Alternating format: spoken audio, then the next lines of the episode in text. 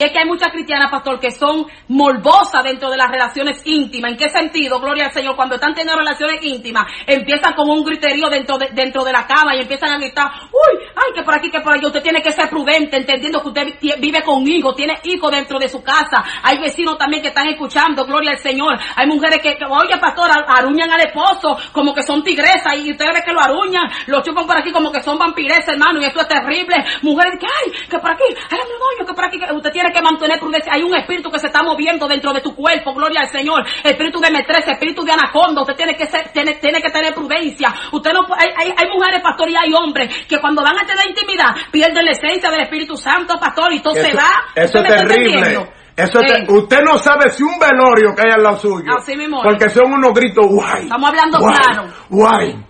Hola, bienvenidos a Teorizar, tu podcast ateo en español. Este es el programa número 281 y de nuevo eh, hemos conseguido estar todos. Hola, Blanca. Hola, ¿qué tal? Está cabrón que estemos todos. Sí, sí que lo está. Y hola, Kirkigan. Hola, buenos días, buenas tardes, buenas noches. Bueno, eh, tenemos un casi fin del mundo y para algunos, eh, lamentablemente... fue el fin del mundo. sí, sí, sí, sí, pero para, para algunos lo, lo ha sido de verdad, por el cabrón este que ya hablaremos más de él. Mm, en Colombia, en el, la población concreta no la sé, sé que es el distrito del Atlántico, una serie de gente se encerró porque el día 28 de enero iba a ser el fin del mundo y vendieron todas sus posesiones. Cabrones. Sí. O sea, ellos no pobriños. Ya, ya. Y, nadie se puede imaginar cómo va a terminar esto, que lo tendremos más adelante. Bueno, esta es la noticia del cine. Tengo que decir que cuando he abierto el bosquejo me he tenido que aguantar la risa porque el titular en sí mismo era tan gracioso. En Colombia, en Colombia se encierra un grupo evangélico a esperar el fin del mundo el que será el jueves. es como... Me recuerda aquel sketch de Five Minute que decía eh, Centurión, Centurión, ¿cuánto llevamos los romanos en Segovia? ¿Qué día soy? Marte, 200 años. O sea, tiene como el mismo espíritu. ¿Cuándo es el fin del mundo? Este jueves. Como, no sé, ¿qué es eso? bueno. Sí, parece, parece un episodio de Los Simpsons, realmente. O sea, increíble que, que gente pueda creer así. Sí, pero los tenemos muchos. Bueno, eh, sí, sí, tenemos. Eso es lo alarmante. Estos eh, han terminado, vamos a decir bien, entre comillas, con todas las comillas que queramos, pero bueno, estuvo la secta esta de los que se iban a subir al cometa, al Hale Bob. Oh, sí. Bueno, el templo luminoso, no recuerdo cómo se llamaba ya. Aquel... ¿Templo del sol? Pues no, no, por, por, lo menos, por lo menos esos, esos tipos eh, tenían la, la, cuestión de separar el espíritu del, de, la, de la materia y entonces cometieron suicidio para que sus espíritus puedan subirse a la nave espacial que le estaba esperando, ¿no?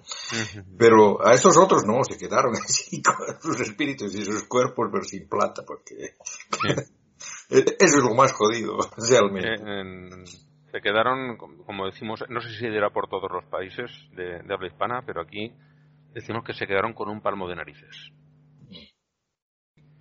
Eh, bueno, em, vamos directamente a, entrar en materia. Las, ah, bueno, eh, ¿no te he preguntado, Kirkiga, no traía sección? Sí, sí. Vale, pues ya veremos dónde la, dónde la ponemos.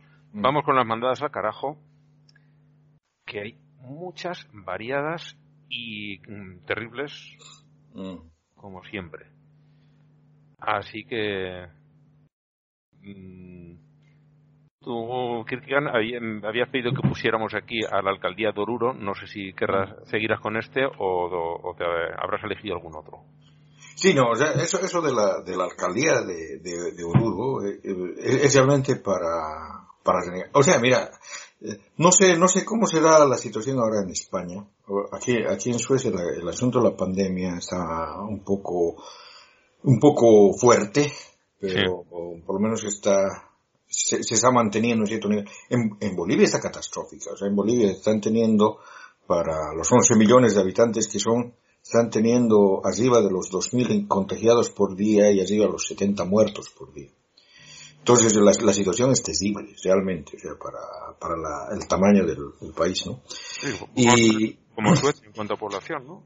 Sí, bueno, en cuanto el asunto es de que la alcaldía de Oruro, ah, aprovechando de que era la fiesta de la Virgen de la Candelaria, se les ocurrió llevar eh, imágenes de santos a los hospitales, ¿no? A los hospitales que están colapsados por la cantidad de, enfermos para que, bueno, para que, para que cesen, ¿no? Y piensan que están haciendo una, una labor benéfica, que están haciendo algo bueno, ¿no? Lo, de la Iglesia Católica ellos no puede decir nada, que ellos pueden, pueden hacer lo que quieran. Pero la alcaldía, estamos viviendo en un estado laico. que, también se le va a mandar a la mierda a, a, la Iglesia Católica de estar haciendo eso. Porque seguro que puedes hacer algo mejor. Claro. Pero bueno, por lo menos dices, es su papel. Es su papel, pero digamos, este, lo, que, eh, lo que están haciendo es aprovechando la, la pandemia para hacer eh, proselitismo religioso, o sea, no es, no es otra cosa, ¿no? No, sin, sin, embargo, yo pienso, yo pienso de que eh, mm, te, o sea, el que me parece más, más, más mm, fregado de, de, de, estos mandados al carácter otro, que me imagino que lo vas a tomar tú y cuando tú hables lo voy a, lo voy a comentar. Pues ¿Tú quién es, Ángel? Cuando dices tú te refieres a Ángel. Sí, Ángel, sí. Ah, Ángel, porque, porque Ángel, Ángel le, le, le, le, encanta el apellido, o sea, porque lo dice, lo dice todo. Ah. Sí. Pues no, no voy a coger a este. ¿eh? Ah, bueno, entonces... hay gente que me parece... Este me parece... Mm, pues eso. Un, horror. El John Magufuli me parece un, un horror de, presidente. Pero... No, pero... Pero mira, mira a lo, a, lo, que a lo que me voy es a que en, realidad está haciendo lo mismo que, que, la Iglesia Católica y la alcaldía en Oruro. Se está haciendo aprovechando, aprovechando de la pandemia para hacer propaganda magufa, ¿no? En este caso, hacer campaña contra, en contra de las vacunas, ¿no? Pero, y en esta misma categoría, aunque no me creas, y, te voy a mandar, te voy a mandar um, el, el enlace a un video, está nuestro querido Nicolás Maduro, ¿se acuerdan de él? Ah, sí, sí, sí. Mm. y, él, exactamente por, por, por, por, lo mismo, o sea, está haciendo, está haciendo campaña por medicamentos trufos, o sea, por, por esos medicamentos eh, milagrosos, made in Venezuela, que, que, que, curan el COVID, o sea, que ellos ya no tienen el problema del COVID, porque ya tienen, o sea que, eh, mm, ese, ese tipo, ese tipo de, de cosas sí son, son molestosas, porque es, es eh, estafadores que se aprovechan de, de una situación de, de pánico. Mm. A ver, eh, un estafador yo lo entendería que es alguien que busca su beneficio económico. Este tío no sé qué narices hace. Mm. no, ahí no ha habido ninguna ninguna investigación, simplemente que han cogido pastillitas de, de han ido a la tienda de, de chuches, de chucherías, y han cogido las pastillitas de azúcar y las están vendiendo para que la gente piense que con eso ha conseguido algo. Y lo, más grave es que lo están haciendo igual que la alcaldía de Oruro desde una posición de poder político. Sí. Mm. el me parece eh, horroroso, pero que lo haga mm. alguien desde, una posición de poder político me parece muchísimo, peor. Mm. muchísimo peor.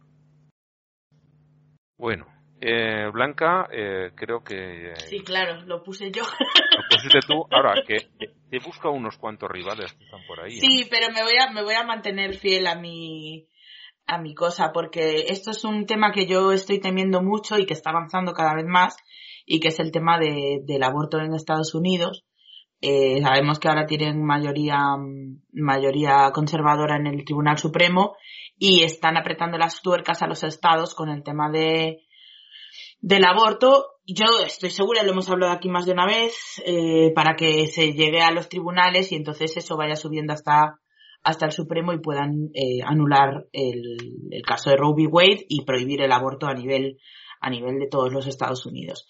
Y esta semana, mmm, una senadora que se llama Mia MacLeod, que no sé quién es, eh, tuiteó eh, mientras estaba en el propio Senado, un señor llamado, no sé cuál es su nombre de pila porque lo he buscado y no lo he encontrado, pero bueno, un tal senador Cash que estaba hablando em, de que las mujeres eh, por supuesto, los hombres no tienen nada que ver en cómo se producen los embarazos. Los hombres no tienen ninguna responsabilidad en absoluto. Es una cosa que las mujeres podrían haber evitado. de, hecho, hay uh, ocasiones documentadas de, en las que no ha intervenido ningún hombre. Entonces, em, por una parte eso, ¿no? Es en plan, eh, si tenéis formas de evitar los embarazos, ¿para qué queréis abortar? Pero lo peor de todo, eh, y lo que tiene más que ver con este programa, es que enseñó fotos de mujeres felices porque eh, la violación que habían sufrido había sido una oportunidad que Dios les había dado para ser madres, para concebir. Entonces, a mí me parece que esta persona es una basura humana y le deseo los mayores sufrimientos en la vida y lo mando al carajo, porque el hecho de que una mujer o mil mujeres hayan tenido la santa suerte de poder sobreponerse a algo tan horrible como es una violación y, y haber tenido un hijo de una violación y no ver a la cara de su violador en su hijo y poder separar a ese niño de esa experiencia tan horrible, pues oye, es una bendición, es una maravilla que tengas esa suerte. Pero que haya mujeres que hayan podido hacer eso, no significa que tú tengas el puto derecho a condenar a una mujer a parir el producto de una violación. Lo siento, pero no. Y es asqueroso, repugnante y rastrero utilizar ese argumento para culpabilizar a las mujeres que no quieren tener un hijo de una violación.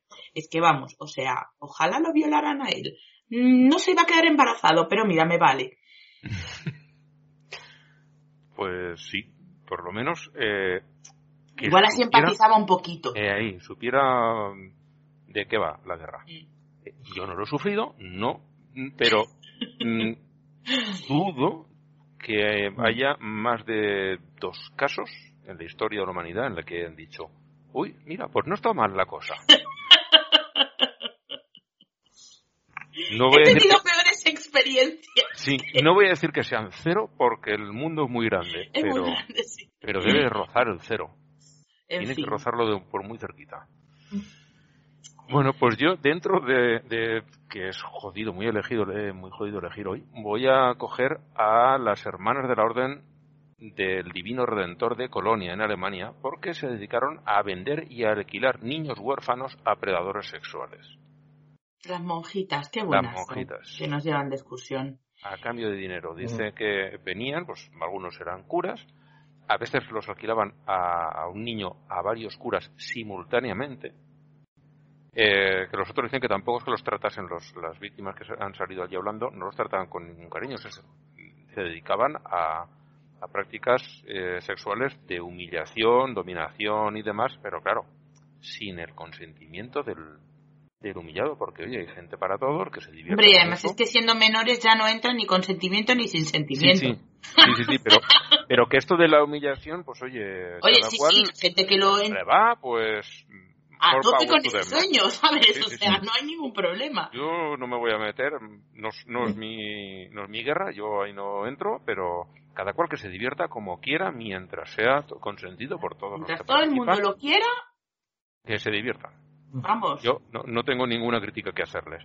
Ninguna. Pero claro, eh, primero son menores eh, en una situación de, de inferioridad por donde lo quieras mirar, porque no tienen unos padres que puedan cuidar de ellos y las personas que se hacían responsables eh, los estaban alquilando o vendiendo. Es, me parece eh, lo peor de la semana, por eso los envío. Y no es que, eh, es que de verdad me da ganas de, leer unos cuantos de los de hoy, rapidito, sin mandarlos, pero porque la gente me estoy acordando ahora porque estaba pensando, perdona que te corte Ángel. Mm. Estaba pensando porque quería detenerme un momento en las monjas de mierda estas. Estaba pensando en, en las, las muchas personas católicas que, que se buscan la manera de justificar o de defenderse atacando, diciendo pues que hay pederastas en otros lados, no sé qué y tal. Y de pronto recordé una conversación que tuve con un amigo que es de una familia de Opus y el mismo es del Opus también Hace muchos años que ya perdimos el contacto, pero fuimos bastante amigos. En, en una discusión que tuvimos sobre la Iglesia Católica y tal, y él decía, pero bueno, ya dijo Jesús que no juzguéis y no seréis juzgados. Primero que la Iglesia Católica es la primera que juzga a todo el puto mundo, eso ya para empezar. Pero segundo, ¿sabes qué? de puta madre, que me juzguen ellos a mí. A ver quién sale perdiendo. Yo estoy dispuesta a que me juzguen, que busquen los niños que yo he violado. ¿Sabes? Es que vamos a ver, ¿qué mierda es esta? La cuestión no es, no es de si hay o no hay pederastas en otros sitios. La cuestión está en que si un señor, si un señor que es mm, panadero, por elegir una profesión, o vendedor de zapatos, o, me da igual, ¿no? Eh, es un pederasta, me parece horroroso, pero que sea pederasta alguien que encima se permite dar lecciones de moralidad a los demás, que a ti, por estar divorciada, te señalen con el dedo diciendo esa es una inmoral. Yo estoy divorciada, ni siquiera me casé por la iglesia, tengo una hija bastarda, o sea, yo todo mal, yo todo mal, que no está bautizada. Pero hay, hay, hay, una, hay, una, hay una cosa de que a, mí me, me hace alucinar de los católicos, y es eso, esa cuestión de, del negacionismo. Me estoy, estoy acordando, hace unos dos o tres días escuchaba a un amigo católico mío diciendo en televisión abiertamente de que la iglesia, la iglesia ha tenido un, ha, ha realizado un montón de cosas que están mal, pero que las cosas que hace que están bien en la cuestión de, de, la, de la caridad, de la ayuda a los pobres, a los ancianos y los, sus hospitales, todas las cosas que hace bien son mucho más que las cosas que hacen mal. Y a mí me parece de que eso no es verdad. No, a mí tampoco me salen las cuentas. A mí tampoco. mucho más finos que yo. Yo iba a poder decir otra cosa bastante más ordinaria. no, y, y, además, no, además, además de que en, en, honor a, en honor a la verdad, o sea, que, que hagan bien algunas cosas no les autoriza a que hagan mal, nunca. Eh, o sea, que, que, que, una sola cosa que hagan mal ya está mal. Y ya, ya, y si lo hacen de manera organizada, porque eso es organizado, o sea, de que, de que, que, que, hayan tenido un putero de, de niños es, que la, movida tocha está ahí, la movida tocha está porque, joder, cualquiera puede tener, se te puede colar una persona indeseable en tu club, eh, iglesia, eh, empresa, mm, comunidad de vecinos, la asociación vecinal, lo que quieras. Pero el problema es cuando tú, como institución, reaccionas protegiendo a los verdugos y silenciando a las víctimas. Ahí para mí está el uber problema. Porque que un cura desde su púlpito eh, se arrogue su, su, función de brújula moral y luego ande violando a niños por ahí, es horrible, pero es el acto de una persona.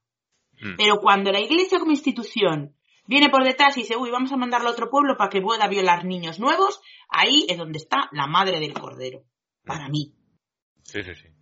Y luego lo otro que ha dicho Kirchner, que no se compensa una cosa con la otra. No se compensa que no hay, no hay, ahí no hay, no hay una báscula. Lo hecho mal, está mal hecho por muchas cosas buenas que Y no es como, no es como el IVA de los autónomos, que te quitas el que soportas del que has pagado, ¿sabes? No, mm, no va así. Esto no es así. Esto es como si, imaginemos, ¿no? Por ir al, al de siempre. Que Hitler, en vez de ser un pintor mediocre, fuera un pintor maravilloso. Mm. Me da igual los cuadros tan bonitos que hubiera hecho. Lo demás, no se compensa por más bonito que sean los cuadros, por más mm. eh, mm, gran genio de la historia del arte que haya sido. No, no se compensa una cosa con la otra.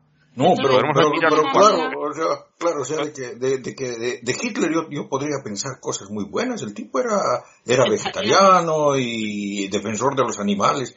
Pero el que haya matado, el, no, pero, el, pero el que haya matado a los judíos, pero el que haya matado a tanta gente, ha ocasionado tanta guerra, eso, eso ya lo descalifica, o sea. Claro. Yo tenía, yo tenía una amiga, y observes el pretérito, el pretérito imperfecto, eh, que le encantaba ser de abogado del diablo. Era la típica persona que cualquier, y seguirá siendo, aunque ya no la trato, que cualquier cosa que tú dijeras, ella siempre tenía que buscar la vueltecica, ¿no? decía, bueno, es que todos tenemos algo bueno. Y digo, ya, pero es que hay cosas que son roja directa. Es decir, ah, no, mira, que Pablo Escobar construía muchas casas para los pobres, pero es que era el mayor narcotraficante y asesinaba a miles de personas. Su organización, me da igual cuántas casas construya para los pobres, ¿entiendes? No, vale, no compensa. Roja directa, fuera del partido. Da igual lo que hagas luego para compensar. Que han matado un montón de gente. ¿Sabes? Es que me da igual. Bueno, el, repaso rápido de los titulares que hay. Un diácono de una iglesia católica del estado de Nueva York acudió, lo pillaron porque era, era falso, era un policía encubierto, acudió a una fiesta para un encuentro sexual con un menor. Un farmacéutico de Wisconsin deja contado la intención, intencionadamente, 570 dosis de vacunas del coronavirus para que se jodan, se, se inutilicen y no se puedan poner. Eh, son de los que no hemos leído. Pero es que estaba la cosa. Normalmente siempre está jodida, pero lo de hoy, mm.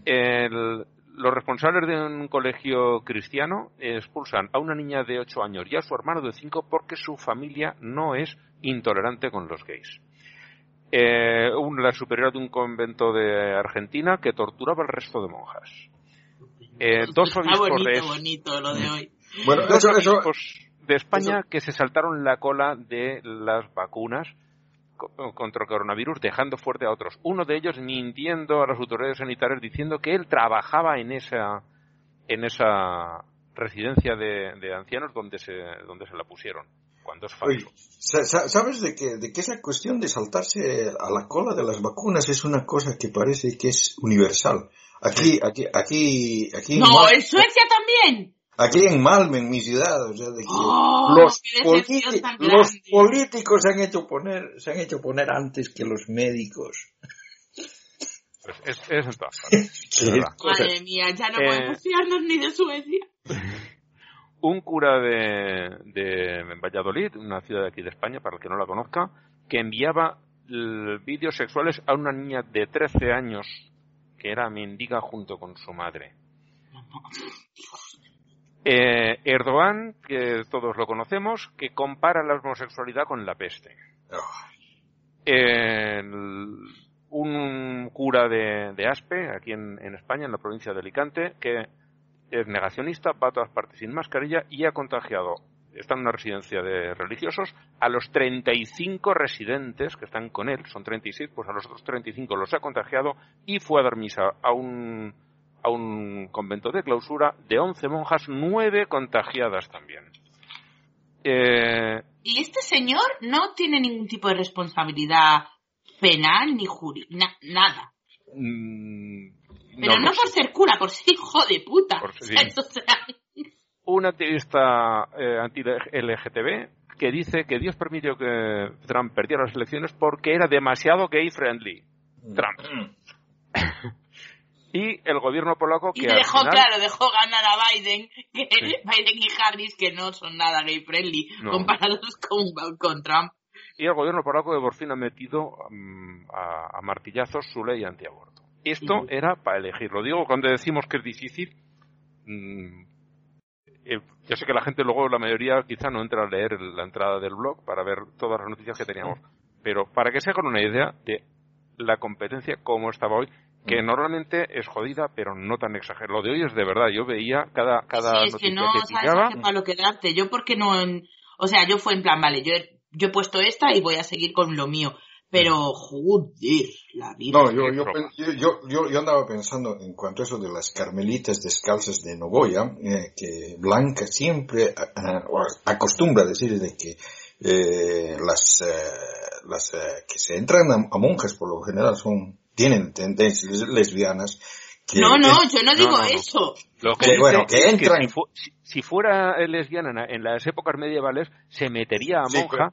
bueno, si dice el medievo, hace 100 años también. Sí, bueno, pero el, el, asunto, el asunto es de que, de que posiblemente, posiblemente la, la, superiora del, del, convento tenía tendencias uh, sadomasoquistas y por eso se metió al, al, al convento y llegó a ser superiora para poder torturar a las otras monjas. A ver, que seguramente haya muchas monjas lesbianas, o sea, no me cabe la menor duda, vamos. Pero no creo que lo sean la mayoría, ni mucho menos. O sea, las habrá heterosexuales, bisexuales, asexuales y de todos los...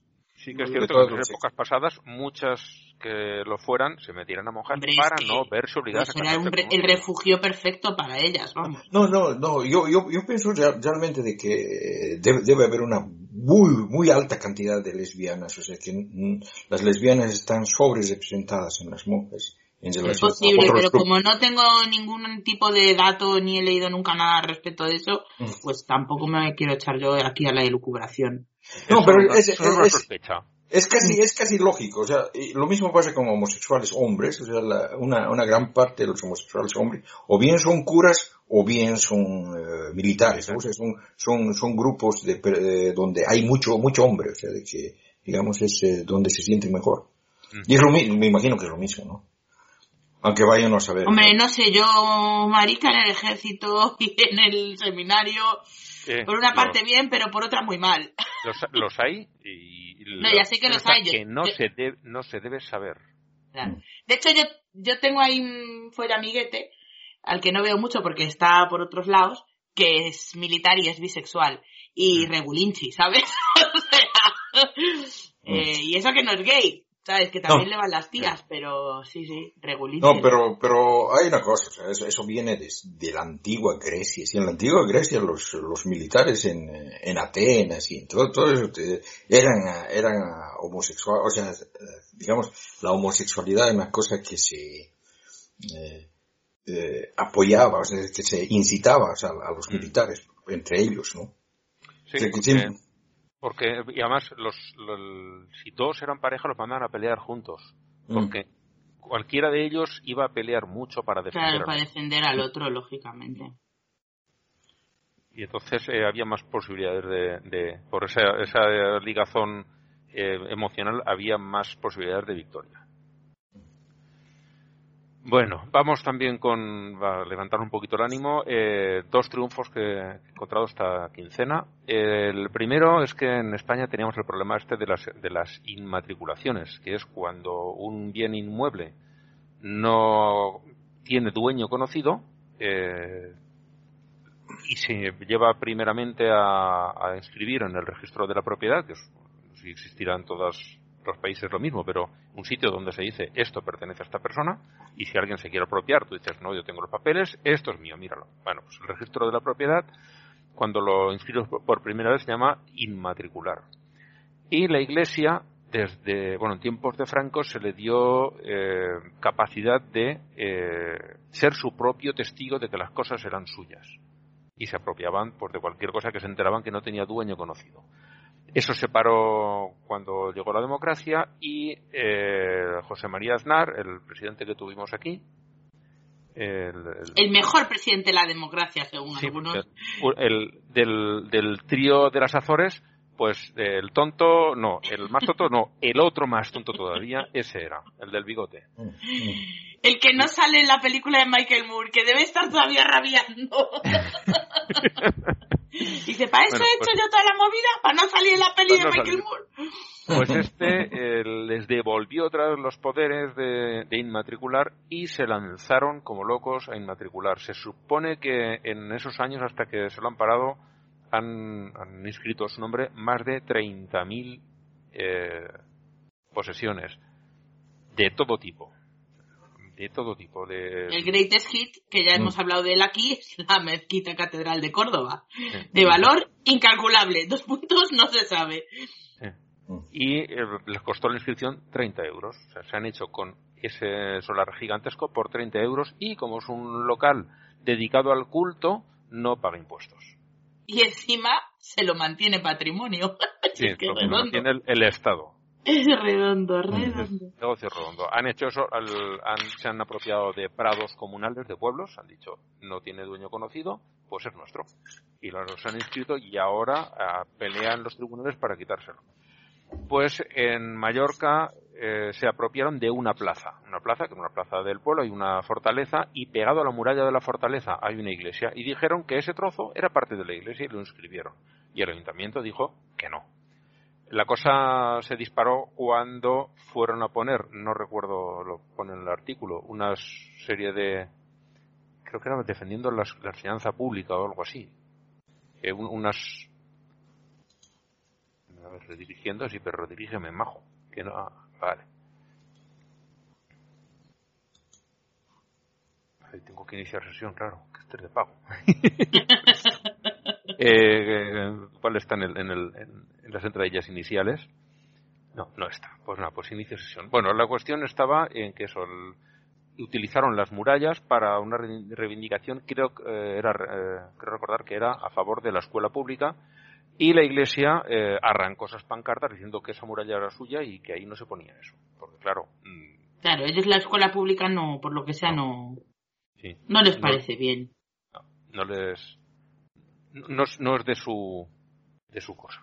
No tienen nada que ver que la inmensa mayoría de los colegios concertados de este país los lleve la Iglesia Católica. Es que no. En la, iglesia, en, la, enseñanza pública pues les enseñan cosas malas a los niños, no es por, no es por los dineros. Bueno, la, la... Uy, pues he puesto mala contraseña o algo. Ah, no, no. ya. Vale, vale. Es que el, mi PC, con lo que estoy haciendo esto, ya lo he dicho antes de empezar a grabar, es muy viejecito y le cuestan las cosas. La cuestión está que el ayuntamiento dijo, ¿cómo que eso es de la iglesia? Eso no ha sido nunca de la iglesia, es esto es del pueblo, y se fueron los tribunales y han ganado. Y les obligan a, a retrotraer esa, esa inscripción en el registro, desaparece, se declara nula, y es la, la primera vez que consiguen revertir una. Y van a tomarlo como ejemplo porque mm. está muy bien, muy bien fundamentado, van a tomarlo como ejemplo para empezar a recuperarle bienes que no se sabe cuántos. Se calcula que hay algo de 30.000, ya lo he dicho, pero es un cálculo. La Iglesia no lo ah. dice y el Estado dice que no tiene... Eh, Constancia. No, que no tiene forma de comprobarlo, que eso a mí me da la risa. A mí me da la risa que no pueda. Eh, y el, que sea una forma muy coñazo, pero, o sea, es habría que, ¿cómo se dice? Comprobar todos los registros. Sí. O sea, esa forma existe. Igual existen otras más rápidas, pero esa existe. Que sea extremadamente laboriosa, ahí ya no te lo discuto. Pero mm. vamos, que se puede hacer, se puede hacer. Lo, lo que sería, lo que sería bueno realmente entonces en España es hacer una, una ONG tipo Freedom from Religion Foundation y mm. que se ocupe de este tipo de cosas, ¿no? Sí, porque el registro es, es público, o sea, yo puedo ir allí y decir, ¿y este bien de quién es? ¿Y este otro? Y cada mm. consulta tiene un coste, eso también es verdad, ¿eh? Mm. Claro. Pero supongo que para el Estado no. No, para el Estado no. Pero... Eh, es, es una tarea enorme, gigantesca. Sí, es una cada, cada, municipio tiene su... Bueno, no cada municipio, ya tiene que ser municipios de cierta entidad. No sé, por ejemplo, en ah. Valencia sé que hay dos o tres registros de la propiedad. Valencia es una ciudad de, de 700 y pico, cerca de 800.000 habitantes, y aquí hay varios. Y varios para repartirse el trabajo, porque si no hay tanto movimiento que no. Ahí, sí. Pero, por ejemplo, aquí al sur hay una, un pueblo, se llama Sueca, que no es que vivan allí muchas suecas, se llama así, no, sé muy bien por qué, eh, seguramente alguien habrá estudiado la etimología, y ese cubre varios pueblos de los alrededores también, porque ya eh, hay menos, no puedes tener uno en cada pueblecito. Bueno, la cuestión es eso, que eh, sería un trabajo enorme, pero hay colectivos por ahí que lo están haciendo y están, sobre todo, buscando ciertas propiedades concretas que saben que se han apropiado y quieren recuperarlas para, para el dominio público, porque lo eran. Y bueno, el segundo, el segundo triunfo que he encontrado eh, nos llega desde Portugal porque han aprobado, poquito después que en España, la ley eh, que regulariza la eutanasia. Está legalizada igual que en España. Y eso, digan lo que digan, los católicos siempre es bueno. En toda la península ibérica. Sí. Bueno, mm, Andorra creo que todavía no lo tendrá. No, sé si cuenta como península, porque como mm. está en la misma raya en los en, las montañas a caballo, mm. no sé si contará como parte de la península o, cómo lo tendrá. Pero bueno, en las dos, los dos países grandes que hay, eh, lo tenemos ya. Andorra no es un país, Andorra es una estafa.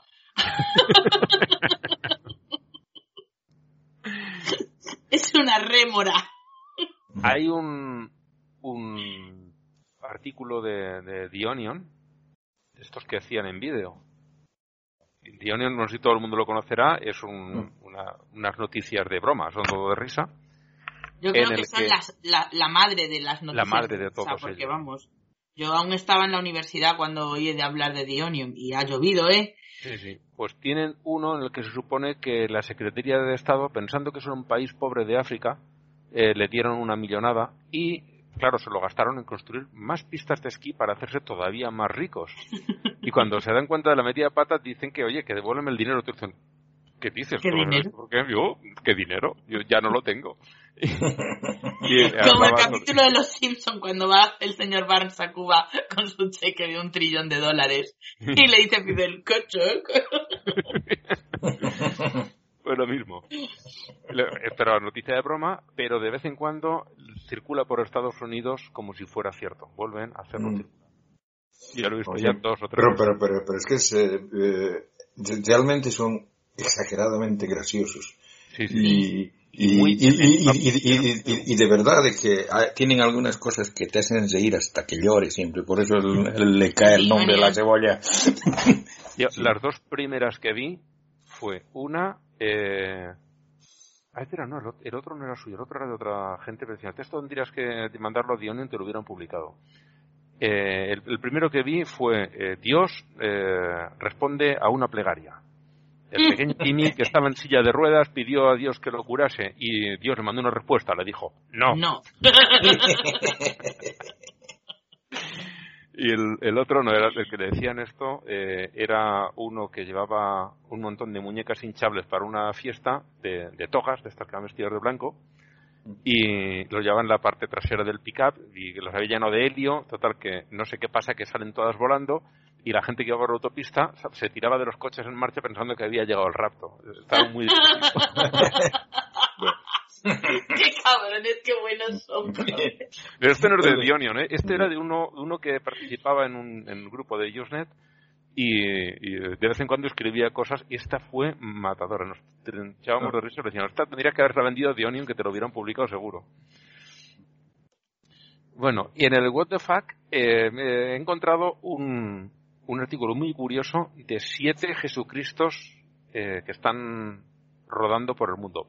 Uno de ellos eh, rueda pero poco porque es este puertorriqueño que se hacía llamar Jesucristo, Jesucristo hombre. El que estaba muerto pero no estaba muerto y si estaba... Sí, que si, está, si dices que está muerto te llevaban a juicio. Por eso... Lo, lo, lo, siguen teniendo aquí y los hay por todas partes en, uno en Rusia un par en África en América Latina en Estados Unidos hay por todas partes es un artículo muy muy curioso muy divertido y Kirkigan si quieres sacarnos tu sección bueno eh, eh bueno en realidad estaba, estaba pensando cuando dabas la noticia del del Dionion de que le pedía a Dios que le que le cure y Dios les contestó no. Lo que, lo que pensé es exactamente lo mismo que le hizo a Pablo. no, y, y, no es broma, es, de verdad, ¿no? Y bueno, o sea que eso es lo que quería ahora, ¿no? Retomar el tema mitológico con este dilema histórico, ¿no? Y es que es el, el más importante personaje de la creación del cristianismo, es sin lugar a dudas Pablo de Tarso, ¿no? Y a pesar de que hay mucho que decir sobre el Pablo de Tarso, eh, voy a tratar de, develar ¿no? que lo que lo que queda detrás de esa máscara de santidad que le han que le han eh, creado, ¿no? Para tratar de ver cómo realmente era, ¿no? Y es, es a ver cómo es lo que yo interpreto a Pablo, ¿no? O sea que estas conclusiones son mías, eh, pueden ser o no compartidas por otros ateos o por otros miticistas o por Ángel y Blanca aquí, ¿no? En lo que sí vamos a coincidir todos los que los descreyentes es de que Blanca, Blanca y yo somos fáciles de convencer en este caso, me parece. bueno, eh, no, pero lo que vamos a, coincidir, digo, es de que todos, todos los uh, ateos, ¿no? Es de que Pablo fue Pablo y no Jesús el responsable del cristianismo moderno que es de coche por el mundo actualmente, ¿no? Y bueno, o sea, le viene la pregunta sobre si Pablo literalmente es una figura histórica, ¿no? Si es que de verdad ha existido, ¿no? Y es muy probable de que sí, ¿no? Como probable que no también, ¿no? Mm, evidentemente, si es que ha existido, no es, no es un Pablo como lo muestran las escrituras. que es que haya sido un mago, curandero, milagroso, ¿no? sino más bien un tipo, un individuo extremadamente astuto y que por las, eh, por una serie de circunstancias eh, ha, visto una oportunidad perfecta para salir de su anonimato y crear una religión. Fue el, el, el Ron Hubbard del siglo I. Sí, claro, ¿no? Bueno, eh, cabe la posibilidad que inclusive el mismo Pablo haya sido un invento de los miembros de la, de la, iglesia primitiva para darle forma y apoyo a sus planes teológicos, ¿no? Y quizás eh, Pablo lo único que deseaba era tener una oportunidad entre muchos movimientos religiosos que abundaban en esa época, ¿no? Pero la propuesta que tiene es tan extraordinariamente buena y efectiva y que después eh, de haber sido modificada un poco, ¿no? Fue tomada por muchos interesados que, la han transformado de acuerdo a las, necesidades, la han adornado con milagros y hazañas, ¿no? Llegando a, a crear lo que conocemos hoy como cristianismo, ¿no? Pero el asunto es, ¿por qué escoger Jesús, no? Y, claro, la respuesta que me quedo es, ¿y por qué no? Bueno, este Jesús, la representación de uno o de varios de los muchos tantos autodenominados mesías que, han abundado en el siglo I, ¿no? Y desde luego, como muchos otros, eh, así crucificaban. Por eso, mm, al tomar como eje de su plan a un Jesús crucificado, tengan en cuenta que Pablo dice que fue crucificado por los eones, ¿no? los ángeles de Demiurgo, ¿no? los potentados de la tierra, y luego resucitarlo después de su muerte, ¿no? Eh, Pablo tenía la partida casi ganada, ¿no? Porque, en primer lugar, perpetuaba un tema que era familiar entre los medios helenísticos, ¿no? Hay muchos cultos similares, ¿no? Que habían llegado ya a los medios populares, eh, y uh, presentándoles este, mm, tomar la misma historia con otro personaje, ¿no? Bastaba con eso, ¿no? De hecho, este Filón de Alejandría, ¿no? Es eh, un filósofo judío que, tenía su secta, que se llamaban los terapeutas, había logrado crear ya eh, con el concepto griego del logos, ¿no? La imagen de un ángel hijo de Dios, que era el logos, ¿no? Que, al que curiosamente llamaba Salvador, ¿no? Que si lo ponemos eh, en perspectiva es lo mismo que Jesús, ¿no? O Josué. Eh, en realidad, la, cadena evolutiva de ese nombre, ¿no? Es del hebreo, ¿no? salvadores. Joshua, que ha sido transformado al arameo Yeshua, que a su vez ha sido pasado al latín Jesus, y de ahí al español Jesús, ¿no? O al, inglés Jesus, ¿no? Y había en realidad una serie de sectas apocalípticas judías, tales como los esenios, que tenían ideas similares, o sea que no era una cosa nueva, ¿no? Ahora, el mismo Pablo se autodefinía como mentiroso y engañador. Eh, lo cual es algo que ni los mismos creyentes pueden negar, ¿no? Que Pablo lo, escribe en una de sus cartas, ¿no? Pablo, mentiroso por convicción propia, ¿no? El Jesús que conocemos no sería lo que es sin la intervención de Pablo, ¿no? Si no hubiera sido por Pablo, esa idea del Jesús mesiánico habría quedado archivada con el resto de Jesuses y Mesías judíos de esa época, ¿no? Eh, por eso, al analizar el personaje de Pablo de Parso, es eh, indispensable mm, para negar de forma definitiva la existencia de Jesús y corroborar el carácter mítico, la mejor manera es eh, visualizar la personalidad y la figura de Pablo, ¿no? Y claro, si el mismo Pablo reconocía que era un mentiroso, y lo, vemos adelante, ¿no? Tenía mucha razón. Hay tantas mentiras, contradicciones y falacias en sus escritos y en la supuesta vida de Pablo que el autodenominarse mentiroso le queda corto. O sea que, y Pablo lo dice, o sea, en la, carta de los Romanos 3.7 dice eh, textualmente, pero si con mi mentira sale ganando la verdad de Dios para gloria suya, ¿por qué razón soy también yo todavía juzgado como pecador?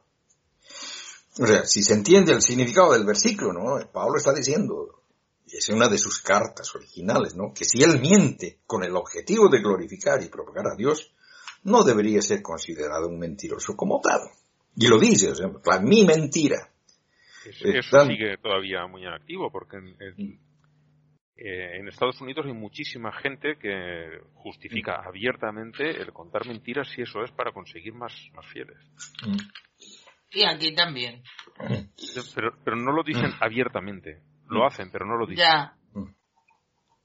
Bueno, mm, en, realidad es increíble leer esas palabras de un apóstol de Jesús. ¿no? Podemos asumir con, con sobrada propiedad que muchas de las palabras y las historias que nos cuenta Pablo en sus cartas son pura mentira, falsedades con intención de propagar el, el cristianismo. ¿no? Y de hecho se pueden analizar todas las falsedades, mentiras, falacias, engaños y contradicciones que rodean la vida del primer gran cristiano. ¿no? Mm, y, cuestionamos hasta tal punto la vida y la obra de Pablo que podemos llegar a concluir fácilmente, como muchos historiadores y estudiosos ya lo han hecho, de que en realidad nunca existió ese personaje Pablo. O sea, contiene contradicciones tan, tan graves que uh, su propia existencia se hace imposible, ¿no? O sea que es ficticia tanto su vida como sus obras y sus viajes, ¿no? O sea, vemos algunas eh, características personales del apóstol Pablo que nos hace cuestionar de sus virtudes, ¿no? Para comenzar, Pablo de Tarso, dicen, ¿no? Originalmente se llamaba Saulo, ¿no? Es también llamado el apóstol de los gentiles. Y dice que nació en Tarso de Sicilia entre el 5 y el 10 antes de la era común, ¿no? Eso, eso, eso sale en los hechos de los apóstoles, ¿no? Se dice que era ciudadano romano pero en sus cartas él dice que es judío, ¿no? En Gálatas, en Filipenses, además dice que es de la tribu de Benjamín, ¿no? Mm, y que era además profundo conocedor del judaísmo, ¿no? Y que llegó a hablar y escribir en griego como en su propia lengua, ¿no?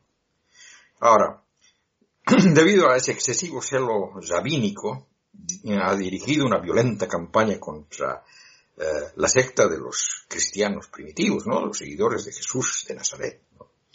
Y Pablo ha estado presente en la muerte del primer mártir, Esteban, ¿no? Eso está en los hechos, ¿no? Luego en una de sus cartas él dice de que era fariseo.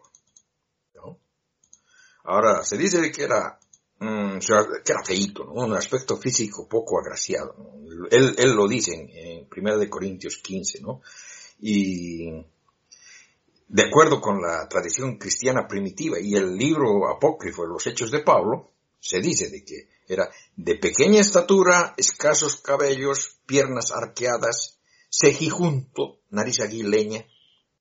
Entonces se confirmó, ¿no? Vamos, que montó una secta porque si no, no follaba ni para atrás. sí, eso no. Sí, no, además de que tenía baja estatura, tenía tres codos de altura, un metro y medio. O sea que si bien en esa época tal vez no era excesivamente bajo, eh, correspondería a una persona actual de un, metro sesenta, ¿no? Bueno, según dice él mismo, ¿no? Llegó a ser eh, instruido por Gamaliel. Que era un famoso doctor de la ley, que según los hechos de los apóstoles, predicaba la moderación entre en las discusiones de judíos con los cristianos. De hecho, es un gran defensor de cristianos, en, en eso se ve en los hechos, ¿no? Pero Pablo no, o sea que Pablo parecía que estaba en contra de su maestro, porque lo hemos visto que a un principio era perseguidor de los, de la doctrina de Jesús, ¿no? Bueno, y esto es lo más interesante. Eh, parece que Pablo sufría una enfermedad mental y de dificultades de habla, ¿no? Y en realidad parecería de que eh, no está, no está bien sacar un, diagnóstico, pero parece que tuvieron un cuadro de epilepsia, ¿no? Debido a movimientos y ataques que tenía. O sea que si, si, si leemos, voy, voy, a leer eh, dos párrafos de sus cartas. Esta está en la segunda de Corintios, capítulo 12, del 7 al 9. Y dice, y por eso, para que no me engríe con la sublimidad de, de estas revelaciones, fue dado un aguijón a mi carne un ángel de Satanás que me abofetea para que no me engría. Por este motivo, tres veces rogué al Señor que se alejase de mí, pero Él me dijo, mi gracia te basta, que mi fuerza se muestre perfecta en la flaqueza. Por lo tanto, con sumo gusto, seguiré gloriándome sobre mis flaquezas, para que habite en mí la fuerza de Cristo. Es lo que, lo que le estaba comentando, ¿no? De que tenía una enfermedad así posiblemente una epilepsia y le pidió a Dios que le cure y Dios le dijo no. Se le pasó, le pasó algo parecido que al, del Onion, ¿no? En, en Gálatas dice, pero bien sabéis que una enfermedad me dio ocasión para evangelizaros por primera vez, y no obstante la prueba que suponía para vosotros mi cuerpo, no os mostráis desprecio ni repulsa, sino que me recibiste como un ángel de Dios, como a Jesucristo. Bueno, parece que la enfermedad era crónica, ¿no? Pablo le, le pidió a Dios que se la quite, le dice que no. Y hay, una parte en, en 2 Corintios en, la que habla, en la, en la que se le ve un poco más alucinado, ¿no? Dice, sé de un hombre en Cristo el cual hace 14 años, si en el cuerpo o fuera del cuerpo, no lo sé, Dios lo sabe, fue arrebatado hasta el tercer cielo. Y sé que ese hombre, en el cuerpo o fuera del cuerpo, no lo sé, Dios lo sabe, mm, oyó palabras inefables que el hombre no puede pronunciar. Probablemente es, ahí donde trata de explicar ese asunto de su epilepsia, ¿no? Que, porque la epilepsia produce vacíos, ausencias, ¿no? Que parece aludir eso de si es en el cuerpo o fuera del cuerpo, parece referirse a, un tipo de ataque de epilepsia, ¿no? Y, parece que es en ese tiempo en el que Pablo ve apariciones, es arrebatado al tercer cielo, al paraíso y demás, ¿no? O sea, poco atrás atractivo, posiblemente epiléptico y con dificultades en el habla. Eh, esto eso podría haber creado en él un síndrome de inferioridad que ha tratado de apalear con una fuerte educación clasista, un poder de mando a, las tropas de la represión. Bueno, su doctrina aparece recogida en sus epístolas, ¿no? Pero sobre estas gran parte de los estudios del Nuevo Testamento están de acuerdo. Seis de ellas son falsas. Mientras eh, existe debate sobre si las siete restantes, eh, que muchos dicen que son auténticas, no se sabe si lo son o no. Obviamente esa clasificación de, las siete originales eh, se debe a que estas, estas, las auténticas, Romanos, la primera y segunda de Corintios, Gálatas, Filipenses y la primera Tesalonicenses, la epístola a Filemón, tratan de las problemáticas de finales del siglo I. En cambio las otras, hay dos categorías, las deutero-paulistas, que son efesios colonicenses, y la segunda de tesalonicenses, tienen una ideología que, eh, que digamos trata problemáticas del siglo II. Y las pastorales, ¿no? La primera y segunda epístola a Timoteo y la epístola a Tito, aunque parezca raro, son completamente antipaulistas. O sea, estos escritos son confusos, vagos, imprecisos, ¿no? Hasta el punto que el autor del segunda de Pedro, que no era Pedro, ¿no? Pues este, este, esta carta se escribió a fines del siglo II, dice que algunos puntos de los escritos son difíciles de entender. No lo dice textualmente, dice, la paciencia de nuestro Señor, juzgarla como salvación, como se escribió también Pablo, nuestro querido hermano, según la, sabiduría que le fue otorgada. Lo escribe también en todas sus cartas y cuando habla en ellas, aunque en ellas hay cosas difíciles de entender, que los ignorantes y débiles interpretan torcidamente. Bueno, o sea, eso de confiar ciegamente en sus cartas, o por lo menos creer que están inspiradas por Dios, es excesivamente confiado y ilusorio. Obviamente hay que aclarar que las cartas de Pablo, tanto las auténticas como estas deutero-paulistas, tienen contenidos fuertemente gnósticos, masionistas, ¿no? y que soportan bien otras herejías. Es por eso de que el autor de la segunda carta de, Pedro, posiblemente haya sido Policarpo de Esmirna, ataca su contenido, pero, más, pero por ese catolicismo que estaban haciendo, acepta Ahora, sobre su nacimiento y su ascendencia hay también confusión. Sobre todo, según él mismo, él es judío, romano, fariseo, y está emparentado nada menos que con Herodes, perteneciendo a la dinastía herodiana, ¿no? Eso significa que era idumeo, ¿no? Es decir, de raíces árabes. O sea, que es de todo un poco, ¿no? O si se hace un análisis de investigación profundo, nos enteramos muchas mentiras y contradicciones que rodean el lugar de nacimiento y la supuesta ascendencia judía de Pablo. Es más probable no haya nacido en Tarso. El San Jerónimo, que es el autor de la Vulgata Latina, uno de los padres de la iglesia, lo dice, ¿no? De, hecho, ¿no? Saulo habría nacido en Giscala, en Judea, y emigrado con sus padres a Tarso. Hay que advertir que, Tarso no, era territorio judío, ¿no? Por lo que él o sus antepasados solo podían residir allí tras una emigración o un destierro. o sea, de que em, el otro problema era de que Pablo se decía que tenía mm, ciudadanía, eh, ¿cómo se dice? Ciudadanía romana. Romana. De nacimiento. Y, y, ese, también es un problema, porque si ha, si ha nacido romano de nacimiento bien, bien no era judío, o sea, que, que es, es, es, todo un problema, ¿no? Y el, el que es emparentonado con Herodes, eh, mm, también lo dice en, en, otra de sus cartas, es, eh, lo, lo, coloca como árabe, porque Herodes era árabe. Y, y él lo dice, o sea, eh, en Romanos 16, 11 dice, saludad a mi pariente Herodión, saludad a la casa de Narciso en el Señor. Eh, son personas que están viviendo en Roma, ¿no? Y justo, Arisbulo, eh, Herodión, son nombres típicos de, de, Herodes, ¿no? Pero mm, en esa época había en Roma un, Arisbulo, Arisbulo III, ¿no? Que era hijo de Herodes de Cáliz, uno de los sucesores, ¿no? Y Herodión en realidad no era un nombre, sino un diminutivo que era en honor al fundador de, la dinastía Herodes el Grande, ¿no? Y posiblemente se, refería a, a, uno de esos, ¿no? A Agripa II posiblemente. O sea que cuando afirma que es ciudadano romano, esa, esa ciudadanía la tenía por nacimiento. O sea, es decir, no fue adquirida, ¿no? Eh, eh, o sea, de que hay, hay, una, hay una historia, esto está en, los hechos, en la que está Pablo detenido y el, el, el, que lo detiene le ordena que lo, que lo latiguen y lo estaban por latiguear y uno de ellos dice, pero no es lícito latiguear a un, a un ciudadano romano. Entonces él va y le pregunta, ¿eres ciudadano romano? Sí. Y le dice, cuánto pagaste? Porque a mí mi ciudadanía me costó mucho dinero. Y el otro le, contesta, no, yo soy romano de nacimiento. Y entonces por eso no, por eso se salva de la, de la chicoteada, ¿no?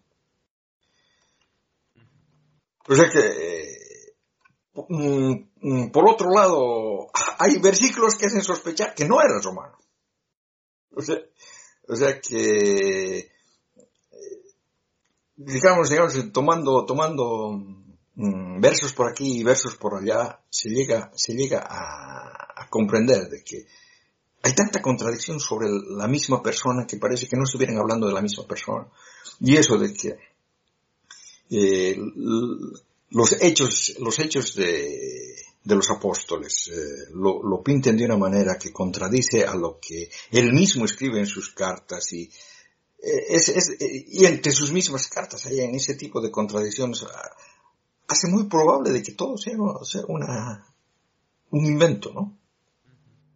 la verdad es que no pinta nada bien.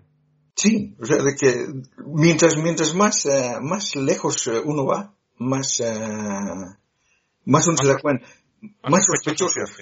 Sí, ¿no? Eh, por ejemplo, de que haya, Gamaliel es el, el judío, haya sido su maestro, eh, no, es, no es posible porque mm, no seguía con, con las principales enseñanzas, ¿no? O sea que recién, recién se ha, se vuelto parecido a Gamaliel después de haberse convertido, según, según la, la historia. Su historia de, la conversión también es muy, muy poco probable, porque, bueno, hay, hay, hay dos versiones de eso, ¿no? Que está yendo por el camino y se cae y alucina con que lo ve a Jesucristo y que se... conocen la historia esa, ¿no? Y, y ese, ese, esa historia parece ser copiada de, de, un, de un cuento del Antiguo Testamento. O sea que mm, es por, posible de que no haya ocurrido eso tampoco, ¿no? O sea, en, en realidad, eh, mm, eh, mm, Pablo parece estar eh, tener contacto con gente de mucho dinero. O sea, que se, se habla de personas que lo, que lo cuidan de, de las persecuciones que tiene. Eh, mm, eh, la protección de Séneca, que era hermano del protocónsul Galión, es decir, todo el tiempo tiene, tiene gente con mucho poder que lo apoya, ¿no? Félix, Drusila. Hay, varios nombres que él mismo menciona todo el tiempo, que son personas, personajes reales que han existido y que eran poderosos, ¿no? Personajes de alcurnia, ¿no? Que rodean la vida de Pablo, ¿no? En los hechos de los apóstoles y también en sus epístolas los nombra, ¿no? Y lo increíble de esto es de que estos personajes son exactamente los mismos que rodean a Simón el Mago en Josefo, ¿no? Es decir, es por eso de que, de que Robert M. Price y en realidad habían sido muchos otros académicos acaban de sospechar de que Pablo y Simón el Mago en realidad eran la misma persona. Sí, yo eh, creo que esto lo habías comentado alguna vez. Sí, ¿no? Bueno, mm, en realidad, no, no sé si Pablo estaba consciente de la magnitud mm, que tenía ese su proyecto de, de su ideología, ¿no? Eh, o sea, de que no, no sé si, si realmente tenía la ideología cristiana, porque, como, como les digo, o sea, Pablo ha sido el que ha alimentado a los gnósticos y a los marcionistas, ¿no?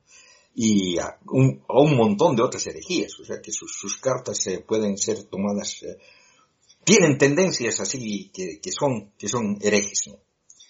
Y lo cierto es de que, de alguna manera, o sea, la, la interpretación que le han dado los ortodoxos se ha extendido como la pólvora, ¿no? Y, después de siglos de historia, está, podemos ver, o sea, de que ha tenido un éxito mmm, fascinante, ¿no? Y, este éxito fascinante lo ha tenido gracias a la, doctrina que, tiene Pablo, no tanto a la doctrina, a la supuesta doctrina de, Jesús.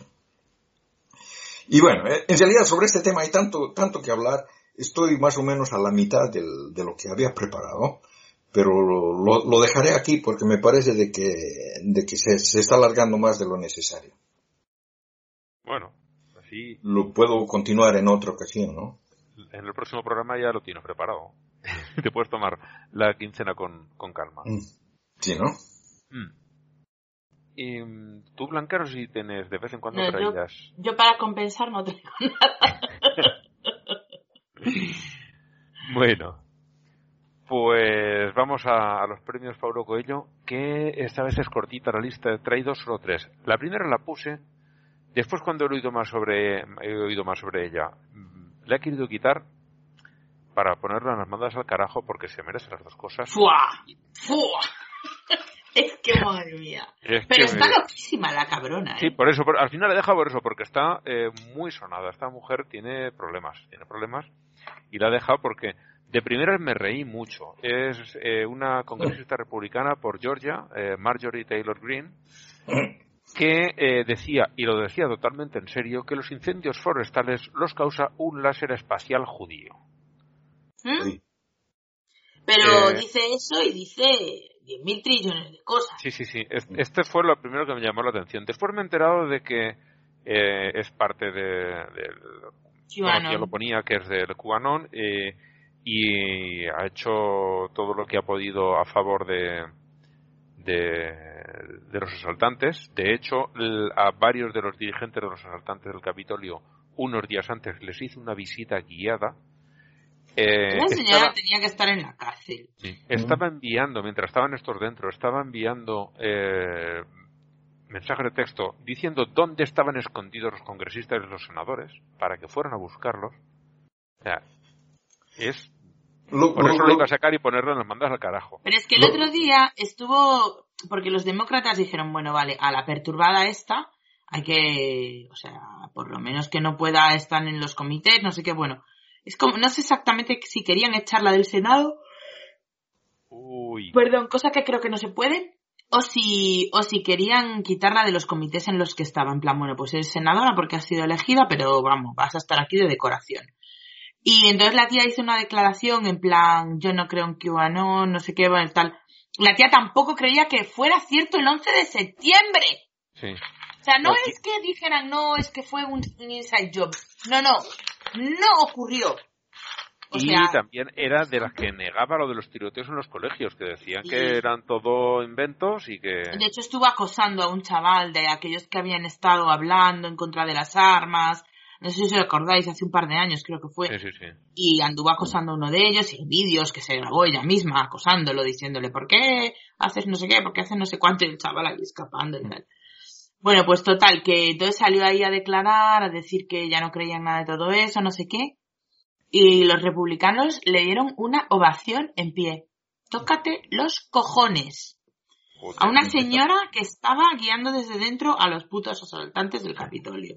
Yo de, de esta, al, al final he decidido dejarla porque eso, primero está muy sonada, muy sonada. Y segundo, cuando se ha visto que igual lo tiraban de los comités, se ha puesto a replegar velas como si nadie se fuera a dar cuenta. Pero, pero hay, hay, una, hay una cosa que es, que es alucinante de esto, es, es, de que se supone de que la extrema derecha religiosa estadounidense es eh, altamente projudía. Pero esta, esta republicana es, es, es nazi, nazi, es antijudía.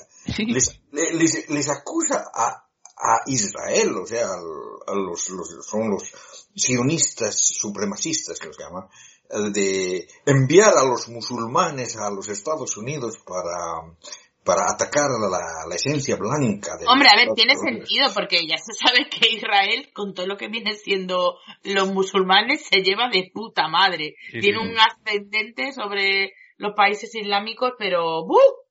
Loquísimo. Si alguien, a alguien van a hacer caso, va a ser Israel. Israel, claro.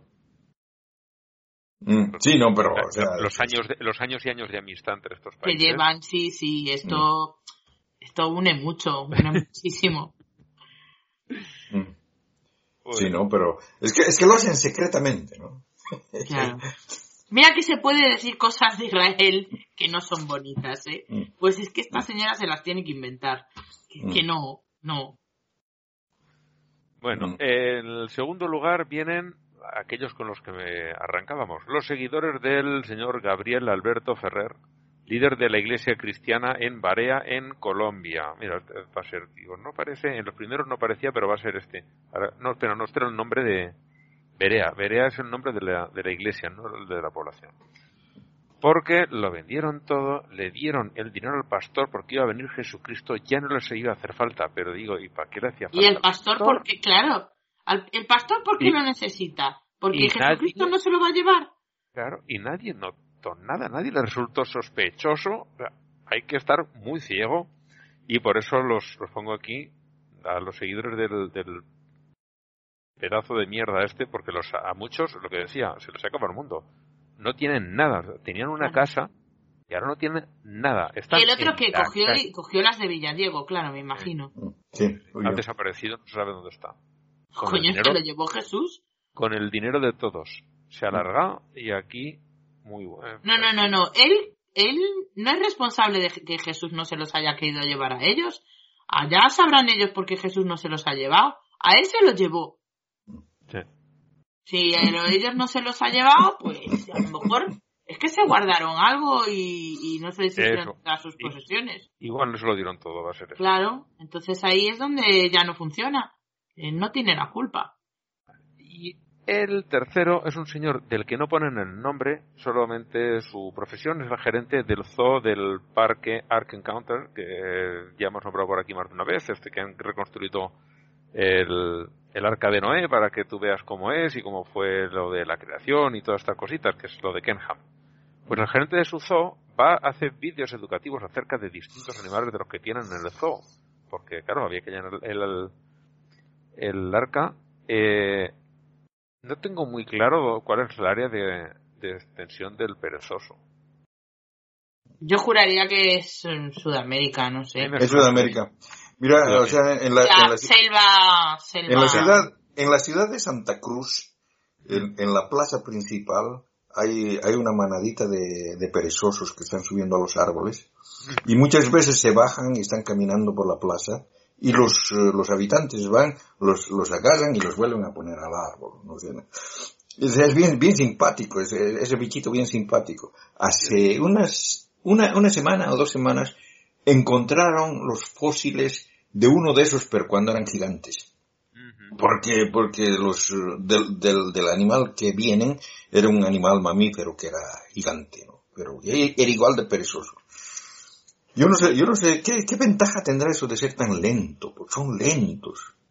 Igual que pasan desapercibidos para los, para los predadores. Mm. Sí, ¿no? Sí, básicamente es mm, Amazonía y selvas colindantes. Sí. Mm. En Centroamérica. La duda es con cuántos años de tiempo tuvo que salir para embarcarse en el arca. sí, lo de realmente su velocidad de crucero es vegetal. Porque subimos, subimos a. He visto este plantas más rápidas, amigo. Tuvimos a mm. este que decía que para que la evolución fuera cierta, los monos tendrían que haber aprendido a hacer surf y cruzar todo el puto Atlántico. Bien, ahora explícame la historia de la de la de los perezosos. Del arca de Noé con los perezosos llegando hasta hasta Palestina. Bueno, a lo mejor tardan en subirse al barco, pero luego el barco va follado. Ya, sí, sí, pero es que solo para llegar desde, desde las zonas selváticas donde viven. Claro, pero ellos se tiran al río. Ellos se tiran así, se dejan caer, el río los lleva al mar, el mar los lleva a Palestina, mm, y ya está. Ya estaría. estás haciendo como tu amiga, la que era abogada del diablo de todo el mundo, ¿eh? Estoy intentando buscar aquí una respuesta. Sí, sí. estás preguntando. Bueno, ah, en, realidad, en realidad casi lo mismo aplica para las tortugas, ¿no? Las tortugas han tenido que, aunque creo que sí hay tortugas por el Medio Oriente, claro. Pero nos hemos, nos hemos, nos hemos desviado del tema importante. Bueno, sí. Y el pues tema este, importante este es... señor, en el vídeo, todos empiezan con una explicación del animal y terminan con una moraleja siempre cristiana. Eh, pues este dice que la lentitud de los perezosos demuestra la persecución a la que se están sometiendo ahora mismo a los cristianos. Yo me escuché el vídeo hasta el final. No, por favor, alguien que sepa inglés más de verdad, Blanca, tú misma, o cualquiera de los que está residiendo en Estados Unidos, por favor que se escuche eso y se encuentra ¿Qué cojones está pensando? Qué mal, este porque yo tenía la esperanza de que tú me lo explicas. no he visto el vídeo, eh, no he visto el vídeo. Pero yo de verdad que quiero saber, quiero entender la relación de esto. Porque vamos, viene a ser el culo y las témporas. O sea, no. Mm. Yo eh, lo, escuché y en el momento que cambié de tema dije, espera, me he perdido algo. Volví para atrás. Y no. y no, no me había perdido nada. De repente estaba hablando de la persecución de los cristianos y cómo los, lo demuestra lo lentos que son los perezosos. No he sido capaz y, luego al final me lo escuché, digo, igual la explicación resulta que está al final. Si esta me la he perdido, no, la encuentro por ningún lado. Mm. No, es que sabes, de que mm, no, no tienes eh, experiencia de, de, hablar con fundamentalistas religiosos. No, no. Eh, pues hace, hace este, eh, durante esta semana he tenido una, una charla con una con un cristiano en, en el muro de Ariel, ¿se acuerdan de Ariel Villazón? Sí. Y, y yo te digo, o sea, de que a cada mensaje sale con, con, eso, o sea, de que mm, estamos hablando de una cosa y de esa cosa saca como conclusión otra que no tiene absolutamente nada Pero que yo, a ver, yo, yo, eh, a mí me vale con una explicación absurda. Quiero decir, no, no pretendo que tenga sentido porque lógicamente eso sería pedir un imposible. Pero es que no creo que, o sea, no. No, es, es que pero Ángela, es que, Oh, saltó de una cosa a la otra sin sin sin solución de continuidad. Sí, sí, sí, sí. O sea, eh, vemos lo lentos que son y eso demuestra lo, lo que eh, los cristianos estamos siendo perseguidos. Yo, ¿eh? Pero es exactamente, exactamente es eso la cosa. están hablando, están hablando de, de, naranjas y resultan con, con ferrocarril, o sea, de que sin, es como, es como el fulano del otro día que decía que el resultado de no sé qué partido de fútbol demostraba que Dios quería que ganase Trump. Mm. Pero ahí había una explicación ridícula, absurda, pero la había, ¿sabes? O sea... no, este salta de una cosa a la otra y, ya te digo, me escuché hasta el final del vídeo. Y no, no empieza luego a, divagar con que están mm. muy perseguidos, están muy perseguidos, y no vuelve a meter a los perezosos para nada en medio, o, o, fin, o no entiendo bien su acento, no lo sé. Yo de verdad no, vi que en ningún momento hiciese un mínimo esfuerzo por relacionar una cuestión con la otra. A ver, llamamiento a Manolo Matos, que es el experto en acentos paletos de Estados Unidos. Además, por favor, Manolo. Está en Kentucky, además. Claro.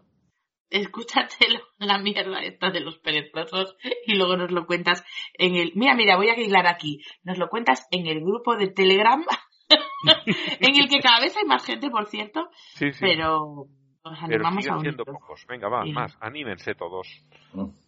Eh, Telegram hace lo mismo que WhatsApp.